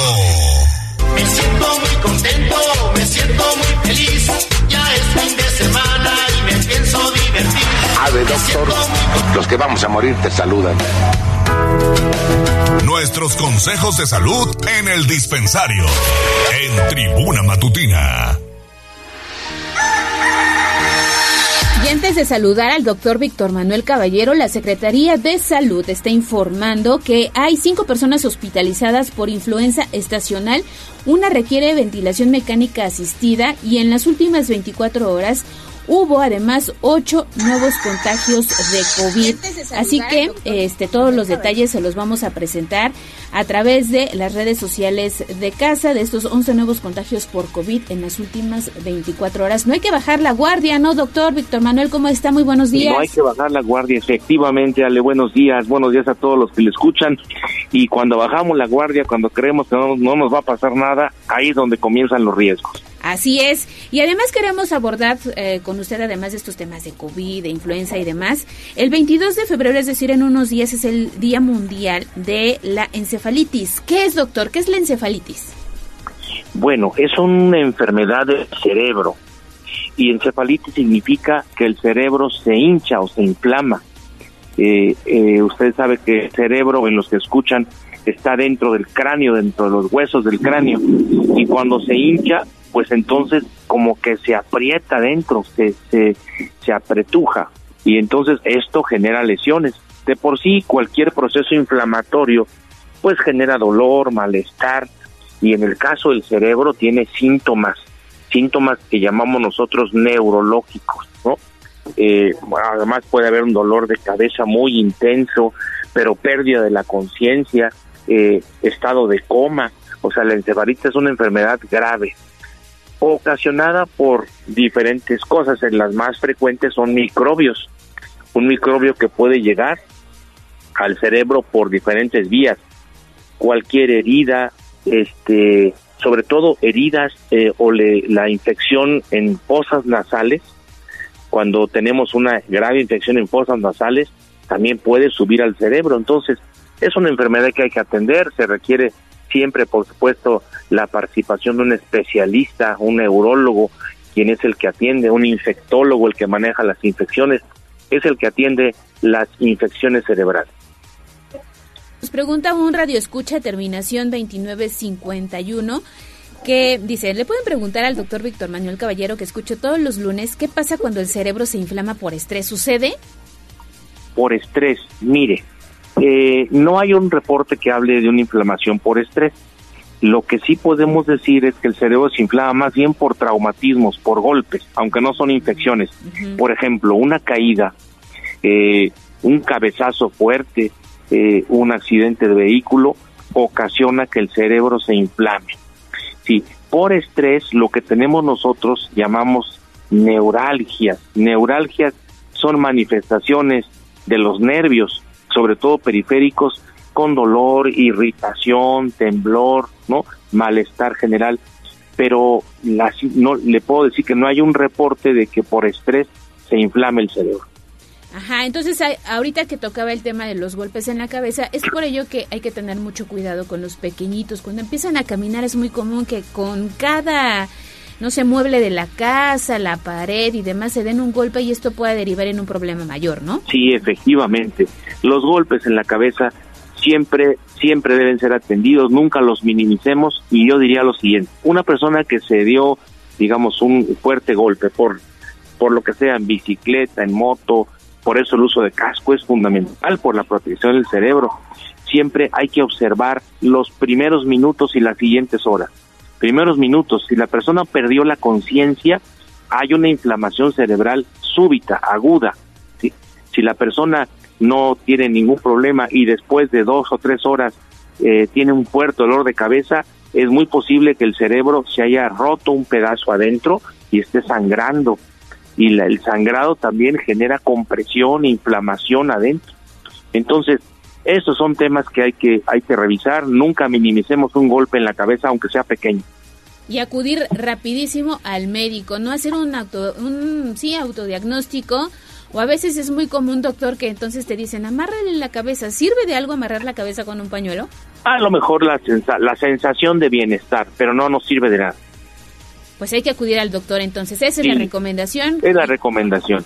Y no, no, no automedicarse, decir, ay, le voy a quitar la cabeza con una pastilla.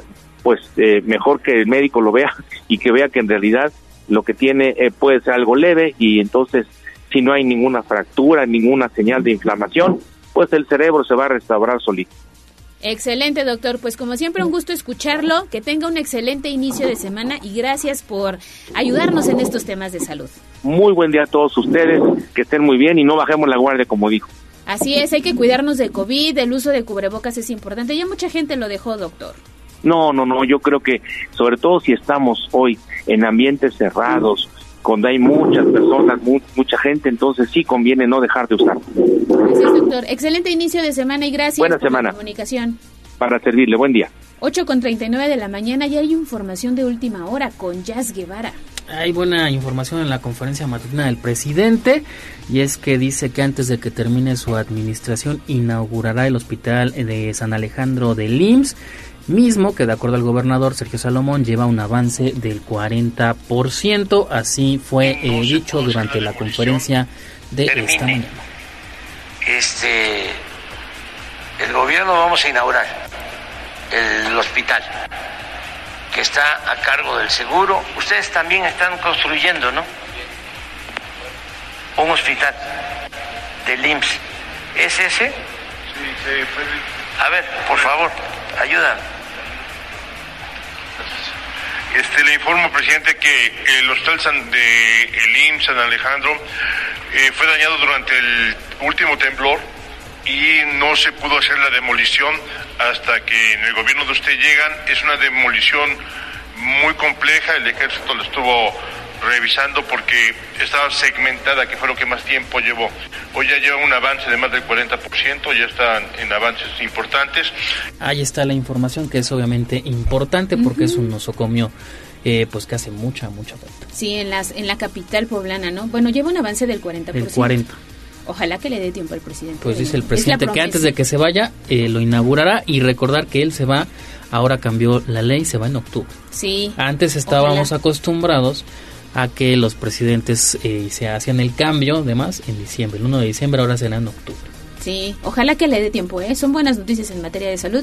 Confiamos en que así sea y que en octubre o un poquito antes esté en funcionamiento este hospital.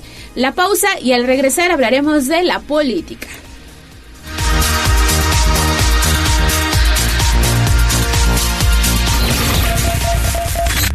A un corte comercial y regresamos en menos de lo que canta un gallo. Sitio web tribunanoticias.mx.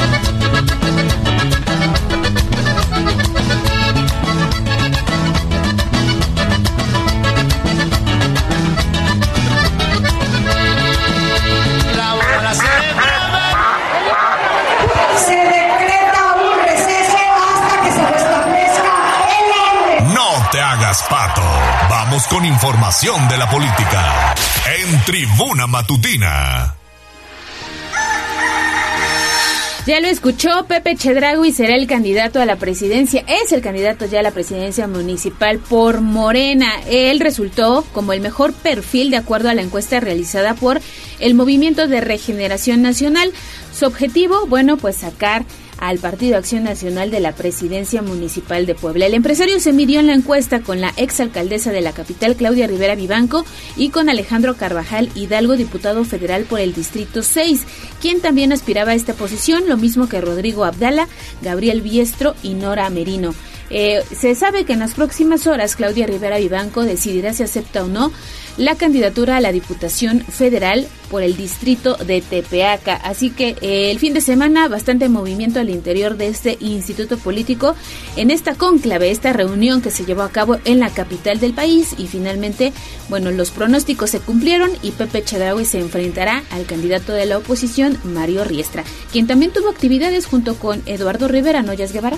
Así es, del otro te cuento que Lalo Rivera y Mario Riestra, como bien lo comentas, pues tomaron protestas a, pani, a panistas en San Francisco Totimehuacán, esta junta auxiliar de Puebla. En específico, eh, fíjate que eh, Eduardo Rivera señaló que es necesario hacer este equipo con el que desde hace años ha tenido con Mario Riestra en las buenas y en las malas, siendo importante la suma de las estructuras para lograr muchas causas. Por su parte, Mario Riestra externó que muchos poblanos de la capital se han acercado para comentarle que desean que el buen trabajo continúe en la ciudad, pero también que se extienda en todo el estado. Aquí está pues la actividad de lo más relevante de Mario Riestra y Eduardo Rivera, candidatos a la alcaldía y a la gubernatura de Puebla respectivamente. Así es, y fíjate que a estos dos aspirantes, a estos dos personajes políticos, también se les vio en esta marcha por eh, la democracia que se llevó a cabo en Puebla Capital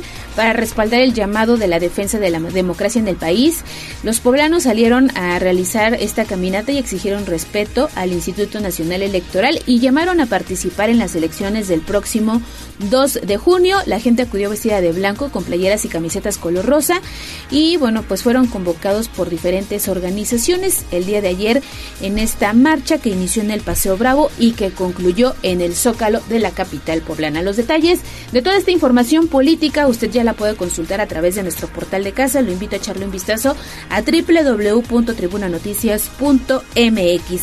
Y ahora pasamos a lo más importante que es su voz, la voz de los poblanos. Están reportando tráfico a vuelta de rueda en el periférico a la altura, no, entonces no es en el periférico, es en la autopista México-Puebla porque dicen que es a la altura de los estadios. La autopista. Que ya, pues es el, digamos que es el punto de quiebre de esa autopista, de a la izquierda, es a la autopista México-Puebla, a la derecha ya es la auto- autopista Puebla-Córdoba, ¿no? Cambia. Ajá, sí, Es cambia, cambia. Punto de quiebre. Y esto es lo que nos dice la terminación 4191. Una carambola de tres de el puente de Xonacatepec hacia los estadios. No hay asistencia y hay tráfico en ambos sentidos. Pues para que lo tome en cuenta, ¿eh? se ha complicado mucho la circulación en la zona de la autopista. Ya a todas horas se reporta tráfico, choques y demás. Pero estamos pendientes a través del 22 23 90 38 10 para hacer comunidad y alertar a otros automovilistas. ¿Hay más mensajes, Díaz Guevara? Así es, a través de X nos dice el señor Pedro Máximo, así está su usuario, esa es una muy buena noticia que ya pues el hospital de San Alejandro esté avanzando y la verdad es que sí porque es un comen bastante importante como lo comentábamos hace algunos eh, minutos. También eh, la señora Magda se está reportando hasta a través de esta red social el señor Enrique Aranza dice, ¿a dónde puedo reportar falta de una luminaria? Con Pues nosotros. mucho gusto con nosotros, ya sea al 22 23 90 38 10 o en las redes sociales arroba tribuna vigila. También eh, nos dice Centinela, ya los estoy escuchando como todos los días, excelente jornada. También se está reportando el señor Jesús Castillo. El señor, eh, bueno, el usuario Osorio dice, no funcionan los semáforos peatonales del crucero de Finza. Esto en el camino a San Lorenzo Almecatla y Boulevard 28 de noviembre. Si no estoy mal, esto le pertenece a Cuautlancingo. Con mucho gusto, pues lo reportamos para su atención con la autoridad correspondiente. También se reporta Andrés Flores Jaramillo. Dice, excelente jornada, hoy es un día muy importante porque es el día del ejército mexicano. Y sí, también hay que tener en cuenta eh, pues cuántas personas, cuántos mexicanos están en el ejército todos los días pues al servicio de la patria. También el, el licenciado Manuel Aurelio se está eh, reportando, dice yo ya quiero comer mariscos porque ya es Mm. época de cuaresma. Que Eso los- dice el licenciado Manuel. Ajá, que los viernes marca la, la tradición. eh, los miércoles no se come carne roja, ¿no? Los miércoles, los viernes, unas, perdón, este, los viernes, los viernes. Una mojarrita pues estaría bien, un caldo de camarón, Un un, cóctel de camarón, sí. empanadas de atún Ya tenemos hambre. o de pulpo, no, bueno, ya tenemos bastante hambre. Las, las tortitas de camarón son muy ricas. A mí me sí, gustan, ¿eh? A mí no me soy tan fan, pero sí. Pero hay variedad, ¿no? Incluso, un- sí, a veces hacen este empanaditas de atún, tortitas de atún con papa. Que además las amas de casa se le ingenian, porque Sí. consumir este alimento también resulta caro. Bastante caro, ¿eh? Y cerramos con saludos para la señora Marcela Carmona, que se reporta a través de X. Y mira, tenemos otro mensaje de Prados Agua Azul. No sé si es el mismo que pasaste más temprano. Del robo de un Suru Nissan 2001 color No, rojo. es otro. Las placas de circulación son XWW7819. Lo robaron ayer 18 de febrero en la zona de Prados Agua Azul. Tiene la defensa roja. Dice que la pintura está dañada por el sol. Y cualquier información al 911 ya levantaron la denuncia correspondiente. De cualquier manera le damos difusión a través de este espacio y tribuna vigila. También tenemos otro mensaje de Ponchito que nos pide compartir una ficha de búsqueda para dar con el paradero de Renata Rojas Ortiz. 17 años de edad, desapareció el pasado 16 de octubre de, 2000, de 2006, no, pues ya tiene algunos años. Eh, como seña particular dice que tiene un lunar tipo verruga en el cuello del lado izquierdo. Fue vista por última vez en San Francisco Totimehuacán y cualquier reporte de manera anónima al 2212 83 81 42. Compartimos esta ficha de búsqueda y también tenemos saludos de, te lo decía, de- del mismo Ponchito que nos dice que tengan un maravilloso y bendecido lunes y un excelente inicio de semana. Pues muchísimas gracias para ti, Ponchito. Y también están compartiendo que hay operativo de los elementos de la Secretaría de Seguridad Pública, de la Secretaría de Seguridad Ciudadana de Puebla, porque hoy regresaron ya al horario normal, terminó el horario de invierno y entonces hay operativo en instituciones educativas. pues buenas noticias y a circular con muchísima precaución esta mañana que ha sido muy tranquila y me asusta porque siempre pasa algo el resto del día. Incluso la Secretaría de Seguridad Ciudadana nos compartía, bueno, nos comparte un video de los sobrevuelos que hacen con el helicóptero Arcángel, como bien lo comentas, por el regreso a clases en horario habitual.